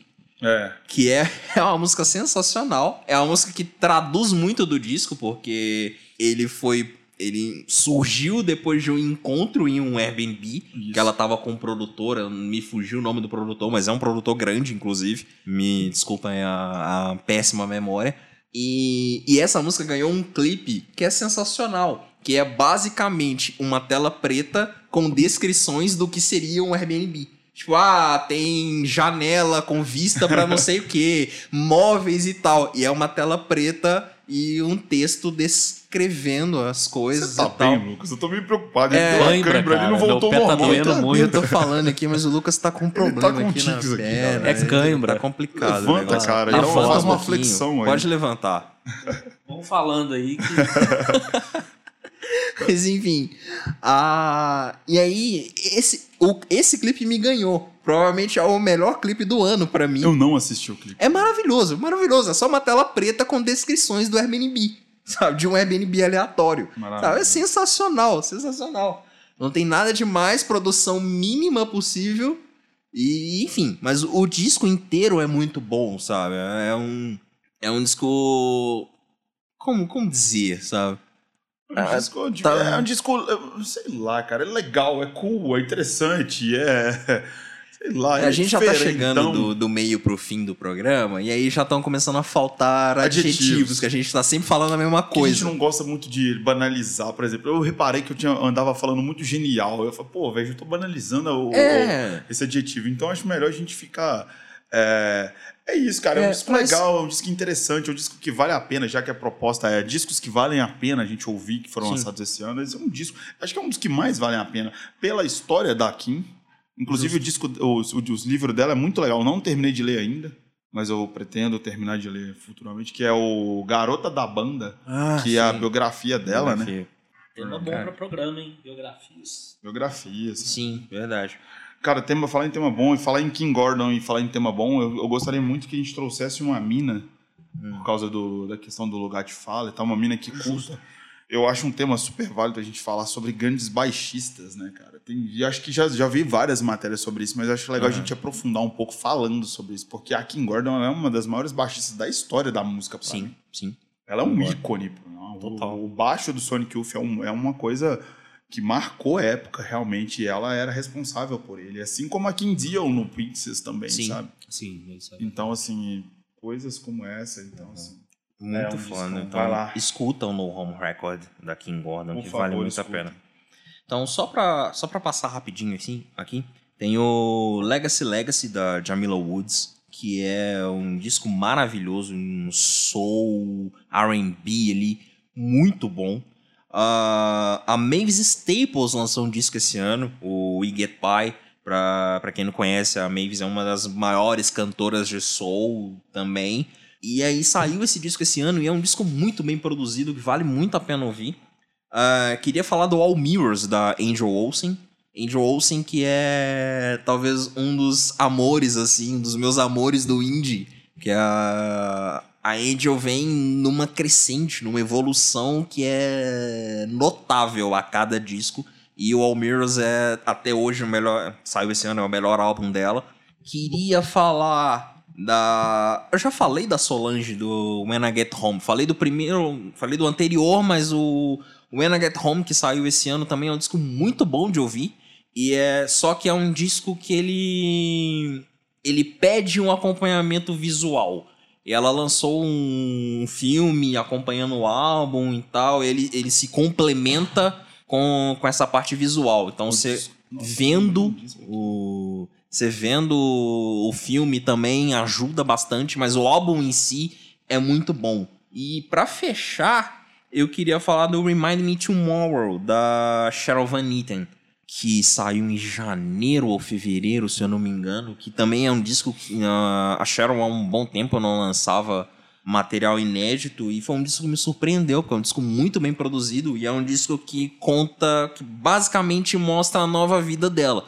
Ela passou a vida inteira morando em Nova York e aí ela se mudou para Los Angeles. Saiu de uma costa para outra. E aí, aquela coisa de se adaptar uma nova cidade e tal, de ser um clima completamente diferente, pessoas, estilos completamente diferentes. Então, é, o disco gira em torno disso, mas é, é, um trabalho muito legal da Sharon também. É muito legal. Vou fazer um disclaimer aqui meio viajado, mas é, é muito legal essa, a gente perceber que tem artistas que falam sobre isso e que pessoas passam sobre isso é, em países grandes, assim, continentais, que não são Brasil. Porque a gente sempre imagina, porra, velho, imagina você sair daqui morar no Nordeste, por exemplo. Pra gente aqui, a gente sabe que é uma cultura completamente diferente. Sim. Mas a gente para pra, pra analisar um país, tipo, a Rússia, ou a China, ou os Estados Unidos, parece que é tudo cultura só, né? Parece que é tudo uma Ah, cultura verdade. só. Fala assim, a cultura americana, É. a cultura russa, não sei o quê. E, e a galera também, de lá né? deve passar exatamente pelo mesmo problema de Que sair de uma passa, costa para outra, ou de uma ponta para outra do país, né? Sim. É muito legal ver esse ponto de vista.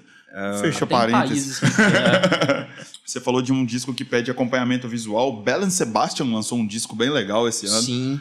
O Belen Sebastian, falei que, falei que ia falar de muita coisa bunda mole aqui. Hoje tô, tô cumprindo meu propósito. Belen Sebastian é uma banda que eu gosto muito. Eu também. Gosto Bastante. muito do Belen Bastante. Sebastian. E você conhece, Lucas? não, nunca ouvi. Deveria. Deveria, cara. É uma banda é, escocesa É. que ficou muito famosa, sei lá, na década de 90, né? 90. Que foi uma das precursoras dessa, desse som meio bem Indie. indie. Esse indie que virou indie, essa bola de uma coisa só. É. Mas é aquela coisa meio melancólicazinha, sabe? Que o som, eu, eu costumo usar esse termo, já usei aqui, é um som que tem, se fosse um filme, tinha tom pastel, sabe? Seria tipo a Amélie Polan, sabe? Aquele fundo meio envelhecido. Então tem essa, essa coisa um pouco vintage, sabe? então sim. é uma coisa bem legal. Imagi- imagina um rolê indie com pessoas de várias décadas. O Belen Sebastian seria o tiozão, assim, sentado no canto. Isso. Estaria o, o Belen Sebastian e o Weezer ali, dividindo Entendi. a mesa, trocando uma ideia, Eu vou sabe? te montar- mostrar a capa do disco isso. do How to Solve Our Problems é, uh, or Human Problems, que foi o, o junção dos três EPs que eles lançaram ano passado. Eu vou te mostrar a capa dele aqui, que você vai entender o que, que é o Bela Sebastian. então, é isso. Mas é, Isso é, isso é o Belen Sebastian. Esse é o Bela Sebastian, mas eu queria falar mesmo era do disco deles desse ano, que é o Days of the Big Now Summer, Isso. que foi lançada co- pra- como trilha sonora de um filme. Isso. E eu ouvi o disco, eu gostei bastante. E o pessoal disse que muita gente não gostou, porque tem que ver o filme pra entender o, o, ah, o disco, não sei o quê. Eu tô muito curioso pra ver o filme, não achei lugar nenhum pra ver. Eu também não consegui ver ainda. Mas, acho assim, eu ouvi o disco eu consegui compreender o disco, Eu sabe? também. Eu não senti a clara necessidade de, de ver o filme, Eu sabe? também queria ter tido ter experiência mas por ter, mas entendo, sabe? Entendo, acontece. É um disco, um bom disco também, viu, gente? Pra ouvir esse ano. Quem não, quem não conhece Bela Sebastian conheça. A banda ficou bem conhecida por causa de uma citação é, rápida no filme 500 Dias com Ela, que todo mundo já viu uma vez na vida. Todo mundo já viu. É, tem uma citação sobre a banda, que eu acho que é a música mais famosa, é um trecho da música mais famosa da banda, tem no disco, e acabou que ficou. Cara, eu tinha colocado esse disco do Belen Sebastian numa separação de discos sensacionais que eu precisava falar. Você tinha mesmo?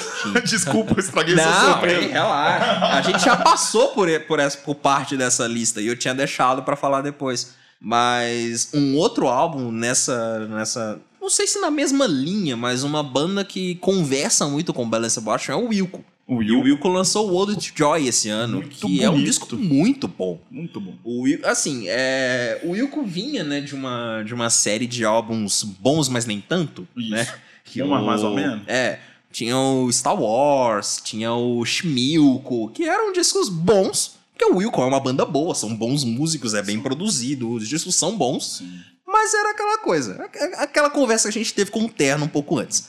É, Mas o, de- é, mas o Oldest Joy é um descasso. Voltando a usar essa palavra, é um descasso. Porque é, é um disco que ele não perde essa esse frescor atual, essa coisa que o Wilco vinha fazendo já, Uhum. mas é um disco que bebe muito na em outras fases da banda, Sim. sabe? Ele traz aquele folk antigo da- dos primeiros álbuns da banda, que foi o que me fez apaixonar pelo Wilco. Então, tipo, é um disco maravilhoso de ouvir. Talvez o melhor disco do Wilco dessa década. Eles lançaram três, quatro discos nessa década, se eu não me engano. Mas é pra mim o melhor disco do Wilco dessa década. E, pô, é um disco que vale muito a pena ouvir. Não é uma banda que eu conheço a fundo, mas eu conheço algumas coisas e eu concordo com você. Das últimas coisas que eu ouvi do Wilco é o melhor disco. Bom pra caramba. É, muito bom, vale muito a pena ouvir. Cara, eu vou ter que guardar pro final, porque eu esqueci de comentar um negócio importantíssimo quando a gente tava falando dos nacionais. Pô, ah, beleza. Que é um disco importantíssimo, que era do, do Lineker, os Caramelos. Ah, nossa, é verdade. da Lineker, Caralho. desculpa, gente. Da os Verdade, verdade. Depois eu Mas- comento. Tá. Só, só fechando essa lista de sensacionais, eu até coloquei sensacionais, como sempre. Isso. é, eu queria falar do, do Western Stars, do Bruce Springsteen. Ah, o velho. Lucas mandou no grupo é, Mano. funcionando. Vou discordar do John nessa. Porque você achou ruim? Não, não achei. Eu achei tipo do, do terno, assim, que eu falei. Eu não. Ficou muito diferente, ficou uma coisa muito baladinha o tempo todo. Ah, é, então. é, tem, E- tem a justificativa. Eu vou fazer o advogado Mas a do música diabo. Western Stars é muito boa. Eu vou fazer Foi o advogado do diabo aqui porque é um disco totalmente solo. Não tem a- o acompanhamento da banda lá com quem ele grava e faz turnê e tal. É um disco totalmente solo. Mas eu, eu gostei bastante do disco. Eu gostei bastante do disco. Não, Não, ele é bom. Mas é aquele bom que não me dá vontade de escutar outras vezes. É bom, só que só bom. É bom, É. mas tá ali, né? É bom assim, pega duas, três músicas e coloca na playlist do churrasco. Justo. Duas. Justo, justo. Hum. Aí, bom, é, eu queria falar rapidão. hum, Nem sei se deveria entrar numa lista de álbuns, porque na verdade. Não, não, Posso deveria só não. completar essa lista dos sensacionais, mas que eu, eu- eu- um cara é sensacional, mas eu não sei se o disco é tão sensacional Tá. assim, que é o Colorado do Neil Young, né, cara? Ah! É, você ouviu? Não, eu acho que eu cheguei a ouvir uma música ou outra. Eu ouvi o Eu disco, eu ouvi achei o disco, ok. inteiro eu não escutei, não. É, Achei um disco ok. é. É, levando em consideração que um dos meus discos favoritos da vida é o do, Neil- um disco do Neil Young, que é o Zuma. É, Ah. Eu acho ele um Oh. disco. Sensacional. Conheci por conta do Ed. E as- eu acho ele um artista completíssimo Não, por- sim. por, vários Concordo, motivos, mas concordo. esse disco eu não sei porquê. Ele só é, só, só achei ele bom. Ele é bom. É, talvez encaixa no mesmo rolê do, Do, do, do Bruce, Bruce, né? Springsteen. Não, é. De sensacionais eu tenho um pra falar aí também de. Não é tão antigo quanto O o artista Bruce, não é tão mas antigo. o do Bad Religion é. Porra, Ah, sensacional. Ah, é, sensacional. Boa. O melhor disco do Bad Religion lançado, sei lá, desde muito tempo. Eu não vou ficar citando datas, mas é um dos melhores discos da carreira do Bad Religion. Não, Você sim. falou de alguma cantora, você falou assim, nó, não sabia que tava com tanta vontade de fazer música, eu senti isso no Bad Religion. É, foi, foi que engorda. os caras estão com muito gás, assim. É, É, sensacional. aí a gente volta um pouquinho naquele rolê do, do, do momento político, né? Acho que o Bad Religion tem muito a Tem dizer, muito a né? dizer, então, muito a dizer. É uma banda importantíssima nessa questão da contracultura, né? sim. Nessa época que É, roqueiro, tiozão, tá virando reaça. Eu não sei que ponto que esse da história que eu me perdi. Eu acho que eu fiz uma curva errada, eu entrei num mundo paralelo onde Onde nós temos roqueiros conservadores. roqueiro é roqueiro conservador. Eu não consigo conceber essa, essa ideia na minha, na minha é, é, no pensamento mais racional. Mas enfim, é o mundo que vivemos. É. O Bad Religion faz bem o papel de contracultura e sim, cara. Verdade. Tá muito bem. Mais uma vez, cortamos uma- o raciocínio do John. Não, só uma não coisa, per- tem uma sonoridade gostosa, assim, até pra quem não é tão roqueiro. Tem uma coisa até meio Tem, ficou bem. ficou Verdade, coisa verdade. Bem, bem ok mesmo. Bem, bem assim. É, pouca- fácil de é, escutar. Fácil assim. de ouvir. É, lembra o... Você gosta de, de cara, assim, não diz que você precisa de escutar três, É. quatro vezes. Pensa- Põe lembra, ali e já gosta. Lembra um comentário que a gente fez no... Eu não lembro quando que a gente fez esse comentário. Eu não sei nem se foi em podcast. Mas lembra muito o Nevermind do Nirvana. Que é um disco de rock, mas é um disco muito acessível. Muito É acessível. um disco que Não, chega foi no bar. pra muita Isso gente. Foi no bar. Acho que foi num boteco aleatório, né? Acho E que é foi um- até e eu é- que E é uma coisa que... que eu acho bom pra caramba, isso, essa questão, principalmente do Nevermind, mas eu tenho minhas ressalvas quanto a aproximar demais certo estilo, assim, do. Não sei, eu já tenho opiniões polêmicas, é. É que o Nirvana saiu de dois extremos, assim, de- foi de um extremo ao Sim. outro, né? O Bleach é uma sujeira total. E o... O Bleach é o que é a proposta do Nirvana, né? Que era ser um indie de garagem. Sim. Só que quando o Eu acho Seattle até que despontou, que, o talvez movimento a grunge proposta, surgiu... Eu acho que a proposta mais, assim, disso que eu vejo como a cara do Nirvana é o Inútero. Talvez. Talvez sim. Um disco mais. Não, se talvez o Bleach eu acho que seja. assim, Não sei. sabe? Porque se você for pegar, cara, a gente não sei porque que a gente tá falando do Nirvana, mas É enfim, verdade. se você for pegar. Porque a gente não tem foco em É, assunto nenhum, nenhum. nenhum. Se você for analisar assim, bem superficialmente, o Inútero é meio que uma evolução do Bleach, né? Vão, vão Sim. exclui o Nevermind da, dessa É. bolha. O, o Inútero é uma evolução do Bleach. Mas é um disco com uma E- carga mais pesada, É. assim. Que eu acho que era uma coisa que o Kurt gostava. Sim. Letra muito E, pesada. é, ele né? colocou, o Kurt colocou a carga emocional dele nas letras e o, som, Exatamente. e o som é bem parecido com o do Bleach mesmo, Sim. né? O, o som, a sonoridade. Se aproxima muito. E é aquela coisa, né? O Inútero é o Nirvana com dinheiro. É o Nirvana Exatamente. podendo gastar, Gastar, pra produzir coisas, Porque o? Bleach é toscão. O Bleach mas eu não. adoro. Mas não, adoro. sim, é, eu gosto bastante do Bleach. Isso. Mas é, Por tem esse a gente ponto. chegou no Nirvana, eu já nem lembro. É, não, Ah, porque a por gente causa tava de- falando de- do Bad isso, Religion, do de ser um Religion, disco só. acessível, né? Tá igual a gente no bar, né? O assunto É, não Vai tem... indo e tal. Mas enfim, é, você quer completar alguma coisa de sensacionais? Porque eu ia meio que puxar pro rock aqui agora, aproveitando essa Cara, deixa do Bad. Religion. Sensacionais, é, vi de pessoas que já fizeram coisas muito boas, ou bandas, viu, gente? Não sei- Senão fica parecendo que a gente tá colocando sensacional É, que como o uma- disco é sensacional. É, que o disco é sensacional Mas- e gente que já veio com uma carga de coisas que É. vem fazendo coisa há muito tempo. enfim. Mas o do Bad Religion eu não esperava um disco tão bom assim, não. Eu também É, não, não. também Me não. surpreendeu Foi, demais. foi uma grata surpresa. É, não, pode. Deixa eu ver, pode passar, viu, John? Acho que pode Tá, pode- eu, pode- eu- então eu vou, vou puxar pro rock aqui. Tem o que você até falou ontem, né? Do The Who. Sim. O- Achei o- um disco muito bom. Cara, me surpreendeu. Acho que a gente já, já teve essa conversa também fora daqui, que era a expectativa. Tipo, o que esperar do Who? É. Pô, será que os caras vão gravar depois de muito tempo? O que, que vai ser isso aí? Eles e tal? surpreenderam positivamente no show. É. E foi muito mais do que eu imaginava. Foi um showzaço, assim, perfeito. Sim. né, em 2017, quando eles vieram aqui. E esse disco é muito bom. Ó, Tá na categoria dos que eu acho que sobra algumas músicas. Podia ter Ah, umas sim, quatro, sim. cinco a menos. E ah, curioso que as duas que eu mais gostei, eu preciso até checar, mas eu acho que é o Pete Townsend que canta. Que canta. É, aquela que você perguntou, eu. Eu ouvi o disco uma vez, eu, tô É uma pretendo- eu baladinha, preciso ouvir I'll Be ele. Back, e Eu a última música do disco, que eu esqueci o nome. São duas baladinhas e eu acho que ele que canta as duas. São muito boas. Justo. Eu, eu gostei do disco, era, foi, foi uma. Também foi uma grata surpresa, porque eu tava com receio do que ia vir. Sabe? Ah, ok, a gente conhece a qualidade dos envolvidos e tal, não dá pra questionar aquele rolê todo, mas eu tava com certo receio, tipo, pô, mas e se vir um disco ruim, sabe? Até O que, eu- vai esse medo com Sabe? eles eu não tinha, não. Eu, eu, eu tava com esse receio e. É, Eu acho que eles não voltaram pra fazer qualquer coisa, assim. Principalmente depois do show, eu fiquei mais tranquilo, vamos dizer assim. E, pô, eu, eu o gostei é- bastante é do resultado. demais. Gostei bastante do resultado. Não- longe de ser ah, o melhor álbum do Who ou o É, melhor álbum do ano e tal. Tá bem longe disso. Bem, Bem longe. longe, mas é um disco Mas- muito honesto com, com The Who e muito honesto com a carreira da banda, sabe? Sim. Não é um disco que deixa a desejar comparado com a carreira dos É. Dá caras. pra e sacar tal, que é The sabe? Who, assim. Não só pela voz, né? Lógico, do Daltrey, mas...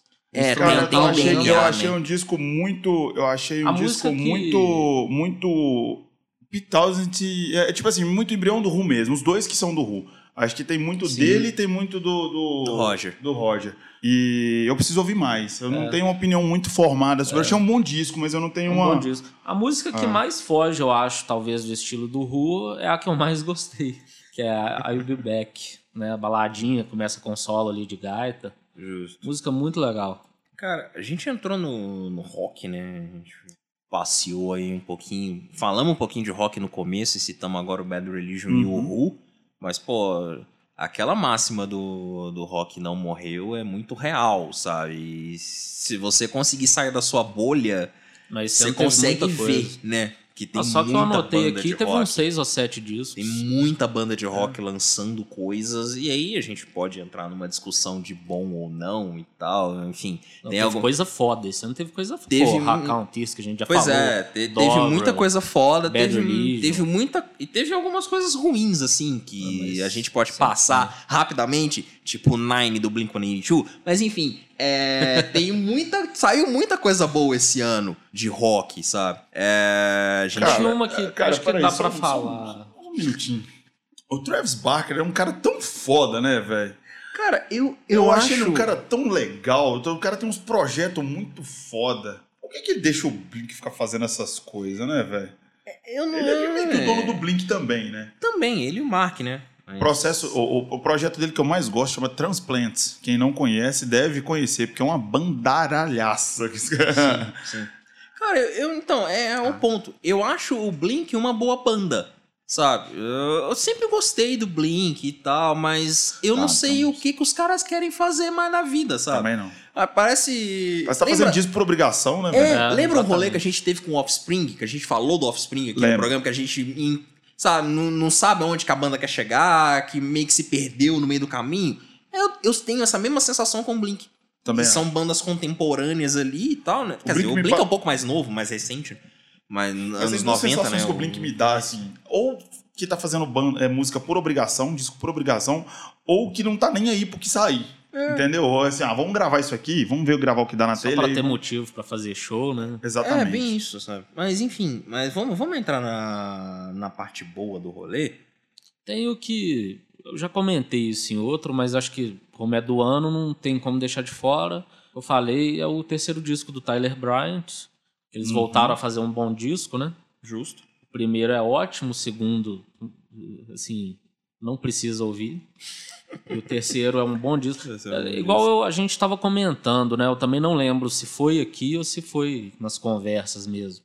Que eu não consigo chamar esse disco de comercial, mas você já vê a banda querendo fazer uma coisa mais fácil de agradar o público. Olhando mais, né, pra, pra esse pro mainstream, né? Sim. Tentando Eu adorei as baladinhas encaixar, desse né? disco. Tem uma que chama Shape I Mean, que é sensacional. Amanhã Muito eu vou boa. fazer um pente fino no Tyler Bryant. eu vou, porque eu preciso conhecer essa banda, porque você fala tão bem, vocês falam tão bem Falo do banda, primeiro disco. sentindo. O primeiro bem disco é demais, maravilhoso. o primeiro é sensacional. Ah, não, tudo bem. primeiro É... é- bem demais o primeiro disco, e o resto vocês falam que vale a pena ouvir. Não, o segundo não. O terceiro- segundo nem Ah, isso. tá beleza, só fala bem do primeiro, caralho. O, prim- O terceiro é bom também. o terceiro primeiro é vale maravilhoso, sensacional. O terceiro é um disco que você deve ouvir. E o segundo, Vai você pode pegar água. qualquer outra coisa pra É. ouvir que tá na sua lista e bota no O lugar. segundo é pra pagar promessa. Você fala assim, Ah, se eu é. conseguir tal coisa, eu escuto o segundo disco É. deles. Não, não Beleza. precisa fazer muita Serve questão. pra isso. assim. Acho que eu entendi. Não, não é tão ruim assim também não. Mas ele é... É, não é tão Não ruim, é o Nine não é do tão Blink-182. Ah, mas- Cara, o Nine é muito ruim, de verdade. O Blink já fez muita coisa mais ou menos que eu, que eu acho, assim, Sim. entendeu? Mas o Nine é muito ruim. O Blink vem fazendo coisas mais ou menos nos últimos anos, mas o Nine consegue se superar nessa ruindade. Mas enfim, é, eu queria falar do The Nothing, do, do Korn, rapidamente, que é um, um disco muito bom. É um disco muito bom. É bom. É, o Korn vem numa, numa crescente, né? Teve um período de baixa, lançando um ou dois álbuns bem questionáveis, né? E esses dois últimos trabalhos da banda são bons, sabe? E o, o The Nothing é muito bom, é um, é um disco meio centrado ali na no vocalista, que me fugiu o nome agora, Eu também não vou lembrar, cara. que cuja esposa faleceu. E aí o disco é meio centrado nesse, nesse luto e tal. É um disco muito pesado. né? tanto na sonoridade quanto nas letras. É um Korn quase old school, se for pensar. O Korn do começo ali, bem pesado. É, é um disco muito bom. Me surpreendeu pe- por eles carregarem ainda esse peso. Né? O instrumental do disco é muito new metal, né, cara? Sim, é muito sim. aquela pegada som, é, pesada, meio. É início de new metal mesmo, né? É. Você pegar tanto, tanto esse disco do Korn quanto o último disco do, do o Gore do, do, do Deftones, tem uma pegada bem assim, início do, do new metal Sim, mesmo. verdade. É bem Né? isso mesmo. E. Talvez por isso não tô fez tanto sucesso, né? Porque acho que o som ficou um pouco ultrapassado. O pessoal hoje em dia não tá meio. tá É, a acho gente que- ainda gosta, que- eu gosto. É, eu acho que é um menos. negócio mais pra fã mesmo, É. ou pra, pra quem já conhece a banda e tal. Não, acho que não é um.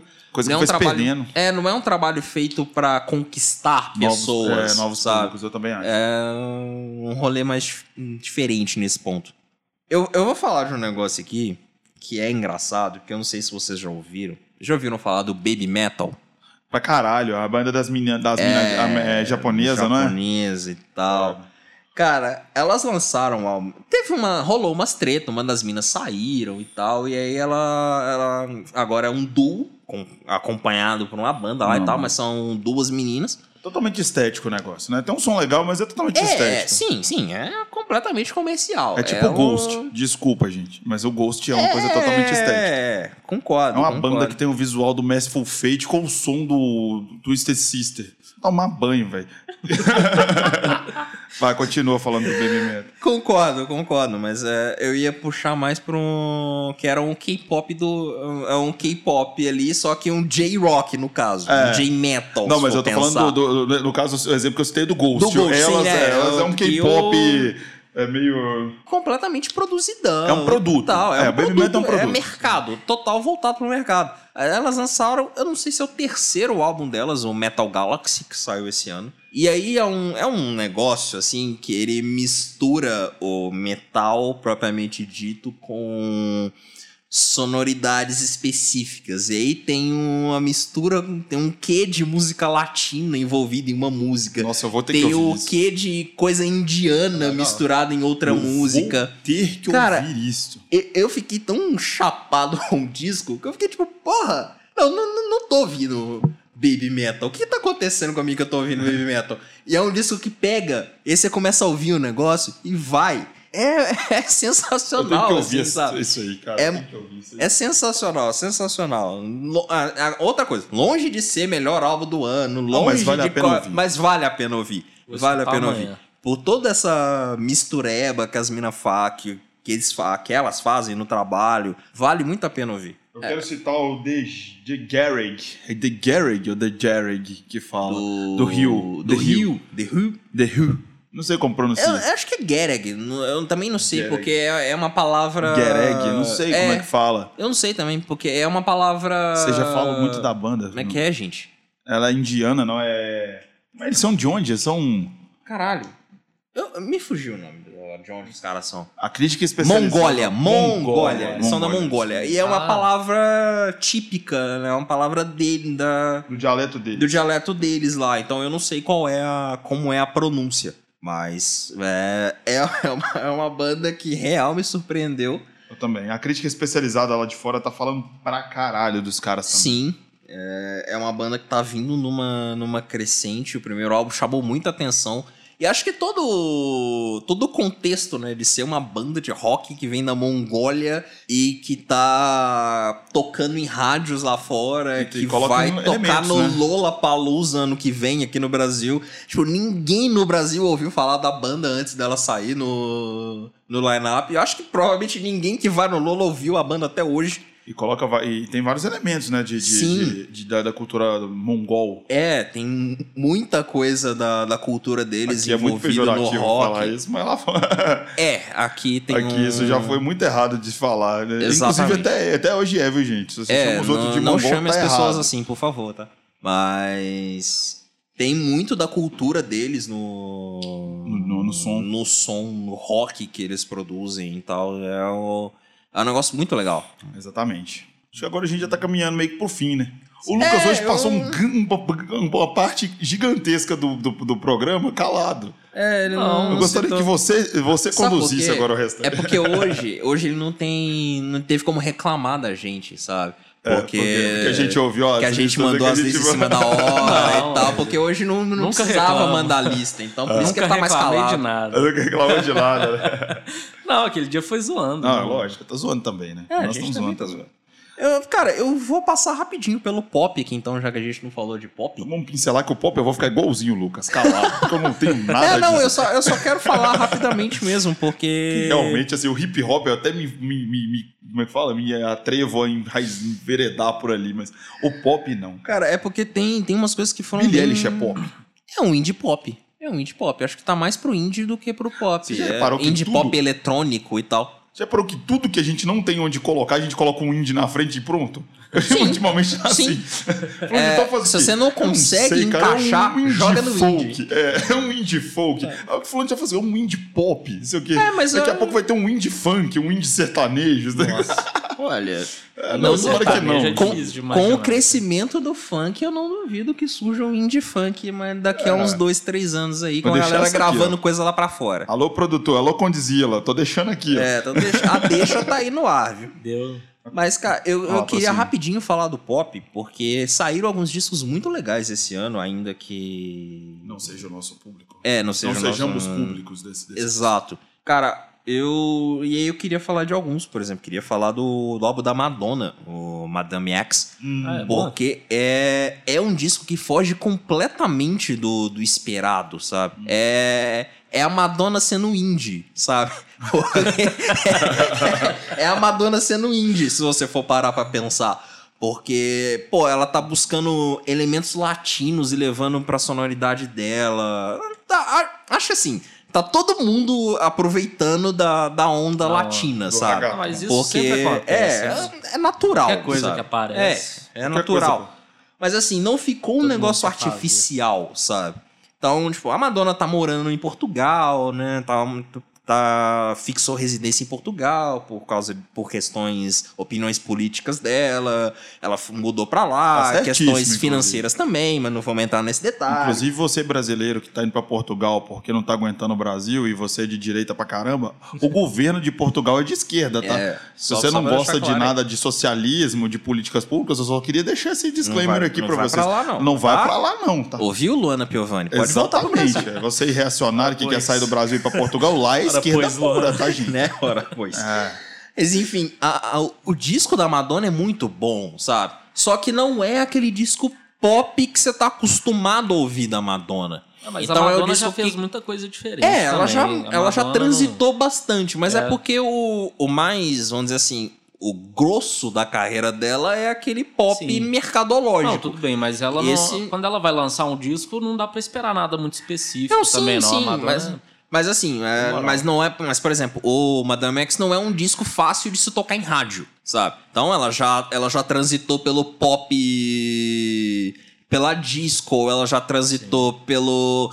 sei lá, com pitadas de música country, trazendo country pro pop. Ela já buscou várias coisas. Uhum. Mas esse disco não é um disco tão comercial assim. Talvez God Control seja a única música que, Que consiga. foi a música de trabalho É, que foi disco. uma das músicas de trabalho, que é a música que mais consegue dialogar, assim, mas é um disco que ela tá cantando português, é um disco que tem música com a Anitta, é um disco que tem música com Maluma. Então, assim, tem. Que não é deixa um- de ser comercial. Às vezes Não, você sim, chama a mas- pessoa só pela repercussão que Não, vai sim, dar. mas também. acho que é mais pelo mais pelo Pessoa. convidado em si do que pela sonoridade, Sim. sabe? Eu acho que não acho também que a Madonna precise da Anitta ou do Maluma só porque Ah, é não tão em precisa, alta pra cara, poder. mas Não, mas acho, é, de- mas eu acho que é mais dialogar com um novo É. público. É, com um sabe? novo público. Pode É ser, isso. pode ser. Porque a Madonna, a Madonna já tem uma história, apesar de eu não, não ser, né?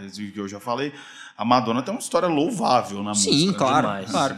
É reverenciada né, no, Sim, no, no, ela não, ela não tem o título de rainha do pop à toa, sabe? Exatamente. Ela, ela fez por merecer tudo isso. Fez demais. Mas é, mas é o, é o ponto de querer dialogar com, com públicos onde ela não chega atualmente, Eu sabe? tenho, eu tenho memória afetiva com Madonna também, por causa de uma capa de um disco dela da, que, que tava, ficava na casa da minha, das minhas tias, na casa da minha avó.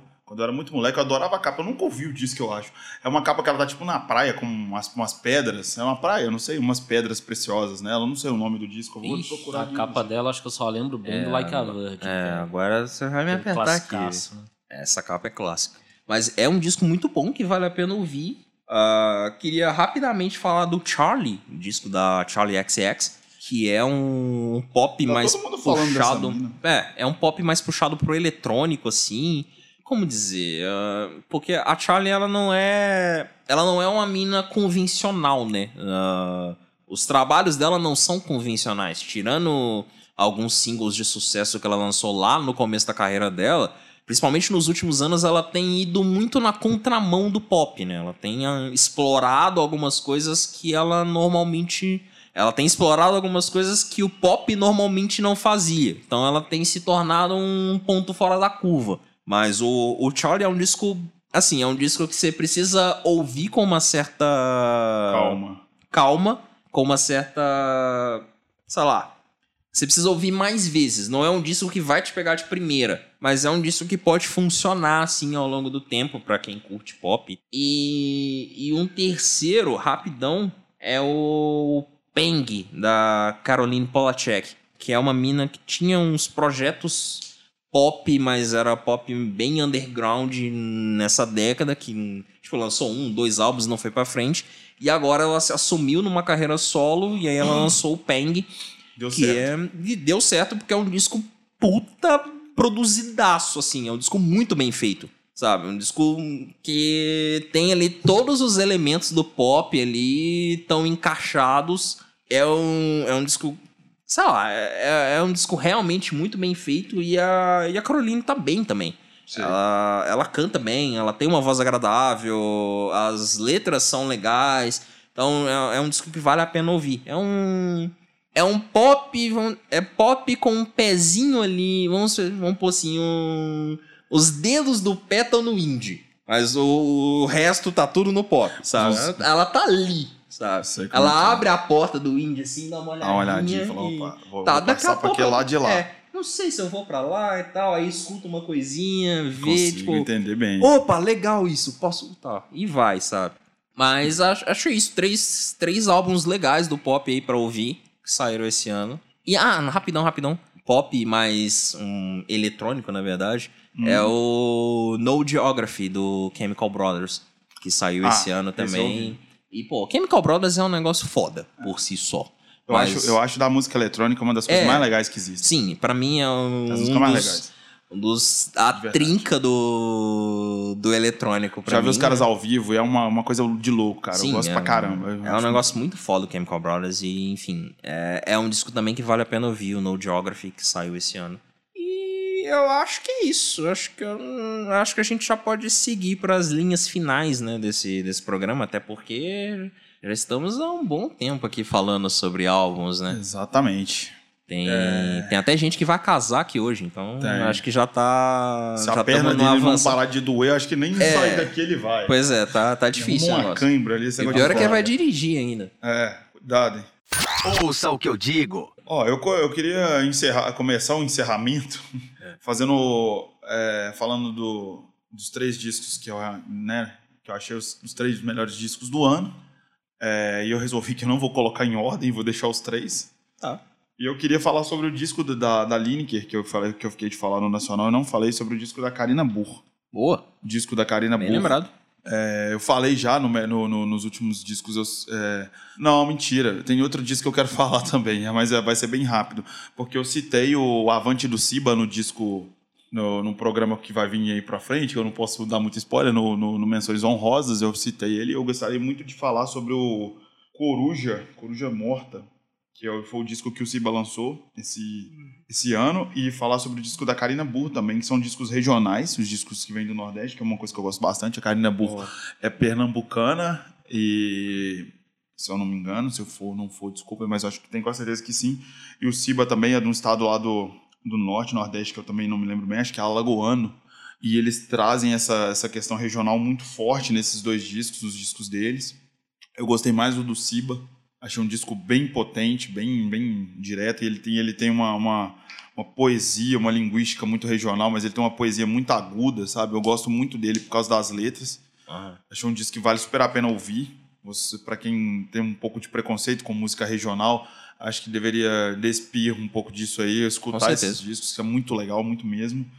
É, eu queria falar do disco da Lineker também, que foi um disco que me surpreendeu negativamente. Vale a pena ouvir por causa dela e tal. E, enfim, é uma artista muito foda. Os Caramelos é uma banda muito legal. Mas é um disco que eu esperava uma escalada da banda que para mim não aconteceu. Eu acho o Remonta um disco muito mais intenso, muito mais completo, muito mais. É intenso mesmo, com. Sabe? Eu não sei se é porque esse, esse disco, o, o- o disco novo, não me, não me trouxe surpresa nenhuma. Mas é um disco que eu gostei, mas assim, é igual o Lucas fala. Não é um disco que eu vou parar pra ouvir direto. Vou ficar no Remonta mesmo, que não sai da minha playlist quase nunca. E é isso que eu queria pincelar sobre esses discos. E eu queria encerrar falando dos três discos que eu, que eu acho que vão ser os melhores mesmo do ano pra mim. Manda ver. Que eu não vou falar só os nomes, porque a gente já falou tanto deles, que é o Dogrel, do, do Fontaine. O Why Me, Why Not, do Liam Gallagher. E o do Raconteurs, que eu fiz questão de esquecer o nome também, de novo. É o Help Me Strange. Help Me Strange. Me Strange do Raconteurs. Eu Sim. acho os três discos, cada um no seu estilo, cada um na sua vertente, cada um na sua é, genialidade, são discos porra, maravilhosos. Merecem muito, muito, muito que vocês ouçam. Com atenção e que respeitem bastante os que estão voltando, os que já estavam aí, que é o caso do Jack White, os que estão voltando, que é o caso do Lyrics, que estão começando, que é o caso do Fontaine. Então são três discos de respeito. Se eu tivesse que falar três, talvez seriam esses três também. eu vou falar outros três. Vou falar o da Jade Bird. Boa. Achei ótimo, uma estreia assim perfeita. O do Black Alien. Cara, o disco do Black Alien é bom pra cacete, né, velho? Não tem lógica, é... não tem como não citar, é bom demais. O Black Alien é sensacional. Sensacional, cara. E, não, o terceiro eu vou de, do, do Rakantis também, o Help, Help a Stranger, porque ele... É não, sério, eu não quero deixar de falar ele só pelo seguinte. É, até no de, de, discos da década eu falei, talvez seja, se eu tivesse que falar o meu disco favorito, não o mais importante, nem nada disso, né, da década, acho que o meu favorito seria ele. Um disco que me pegou demais, assim. Caramba. Ficaria com esses três fechar três álbuns, eu não sei, velho. Não, fecha, cada um fecha do seu jeito. É, fecha do jeito tá, que você acha que eu, deve fechar, John. Eu vou. Tá. A melhor coisa de 2019 foi começar o podcast. Ah, sim, isso, ah, isso foi fato. tiver que falar um acontecimento. Acontecimento é, é, o último programa do ano, isso esse, foi né? legal é o último programa do ano. Gostaria muito de agradecer vocês. Mérito ao... muito grande do Ed, que encheu o saco. Ed que falou até não poder mais para é, fazer podcast. É, a gente tá gravando, é culpa do mais Ed. Mais ou menos um Agradeçam ano e meio que o Ed não para de falar nisso. Eu acho que a gente demorou para começar, mas a gente era uma coisa que tinha que acontecer em algum momento. E acho que aconteceu no momento certo, no lugar certo. Agradecer o Floco pra caramba. Valeu, Felipe, é, Floco. Isso foi legal demais. Abraçou grande, a causa. É, cara que nos é. recebe aqui para gravar, então a paciência é. fodida com a gente é. e tal. Agradecer vocês também, cara, pela companhia nesse ano aí, é. pelo podcast nosso aí, que tá muito. E aqui começou no bar, né? A gente com a nossa reunião mensal, né? É. Depois isso foi legal. O bom é que vocês estão fazendo os agradecimentos antes de eu fechar a lista. Não, vai lá, John. Vai lá, vai lá. Lista, João. Desculpa. Desculpa. Não, relaxa. Qualquer coisa a gente edita depois. Mas, cara, eu, eu não sei se eu consigo falar três álbuns. Eu vou citar quatro, porque eu sou chato. Porque eu não tô conseguindo excluir um. Então vamos com o Ghostin do Nick Cave. É um, é um disco que bateu forte. É um disco que bateu forte para mim. Eu queria falar do, do álbum da Billie Eilish, When We All Fall Asleep, Where Do We Go? Que é, é para mim o melhor disco de estreia desse ano. Eu realmente virei fã da Billie. E assim, me surpreendeu porque eu não esperava que isso fosse acontecer. Tipo, ah, uma mina de 17 anos, com cabelo verde. Nossa, não vai me chamar a atenção. Eu tô aqui com 32 anos de idade, não vou escutar, porque ela não, ela não dialoga comigo. Porra nenhuma, mas no né? fim funciona. Até eu achei o disco legal. É muito. Eu, gostei demais do disco. Gostei demais do disco. disco. É, é um negócio que eu escuto bastante. E uma das maiores surpresas é que, não sei se vocês gostam de The Office, e ela é muito fã de The Office, da série, Cara, da versão americana de The Office. E aí tem uma das músicas que ela usa um, um, um episódio de alguma das temporadas de The Office que é quando o Michael Scott tá apresentando o filme dele, que ele grava, que ele quer ser um ator e tal, não e ela usa umas falas da, desse episódio em uma das músicas. E aí na hora que eu vi aquilo, eu, caralho, velho, essa mina gosta de The Office. Velho, não, é isso. É, gostei dessa mina, sabe? Minhas metas pro final do ano agora, essa reta finalzinha de ano aí, é assistir The Office. Porque você vale fala tão bem da série que vale a pena, eu, vale a pena. curioso pra ver. Vale a pena. Não só você, eu conheço muita gente que é muito fã de The Não, Office. vale a pena, vale a pena. Aí, beleza. O terceiro CD é o Fear Inoculum, do Tool. Que a gente nem falou do Tool, passou batidaço passou Tool. batidaço. Mas o Fear Inoculum é um disco sensacional. Eu vou ter que ouvir também. Sensacional. Assim, o Tool é uma daquelas bandas que sempre lançam coisas sensacionais. Uhum. Mas esse disco é muito acima da média. Eu, real, não esperava ver os caras voltando desse jeito. Tem quase 10 anos que a banda não lançava nada.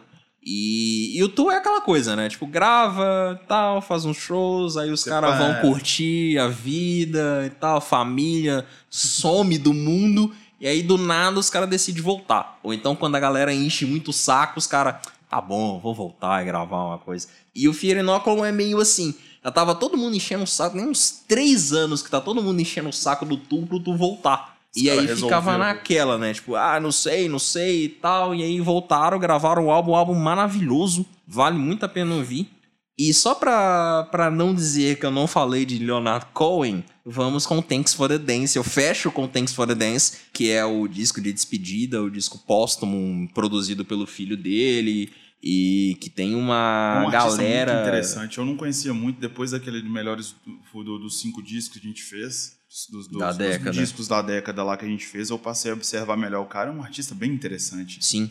Cohen é um é um dos esse esse eu posso usar a palavra gênio porque ele é um dos gênios que passaram por essa por esse planeta, Parece sabe? um o cara de areia no é. universo. o cara escreve muito, sabe? É, o cara tem, um, tem uma sensibilidade ali no, nas poesias, na- nas músicas, que é sensacional e, velho, é, acho que foi uma, foi uma forma perfeita de, de despedida pros fãs e pra música de uma forma geral. Thanks for the Dance é, é bem isso mesmo. É, obrigado por tudo que o Leonardo fez pela música e, pô, é sensacional. Sensacional.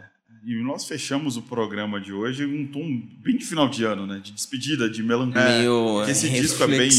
reflexivo. Reflexivo, tal. então. Cara, e é isso então. Acho que falamos o que tínhamos que falar. Faltou coisa, com Ah, certeza. claro. Sempre. Queria desejar para todo mundo, primeiro para quem tá aqui, né? para você, Lucas, pro João, pro Floco, para todo mundo um feliz ano novo, feliz Natal primeiro, feliz ano A novo. gente tem que ver onde vai passar, né? Tem que ver o que a vai passar o ano A gente Exatamente. tava olhando isso aí, cadê? Isso.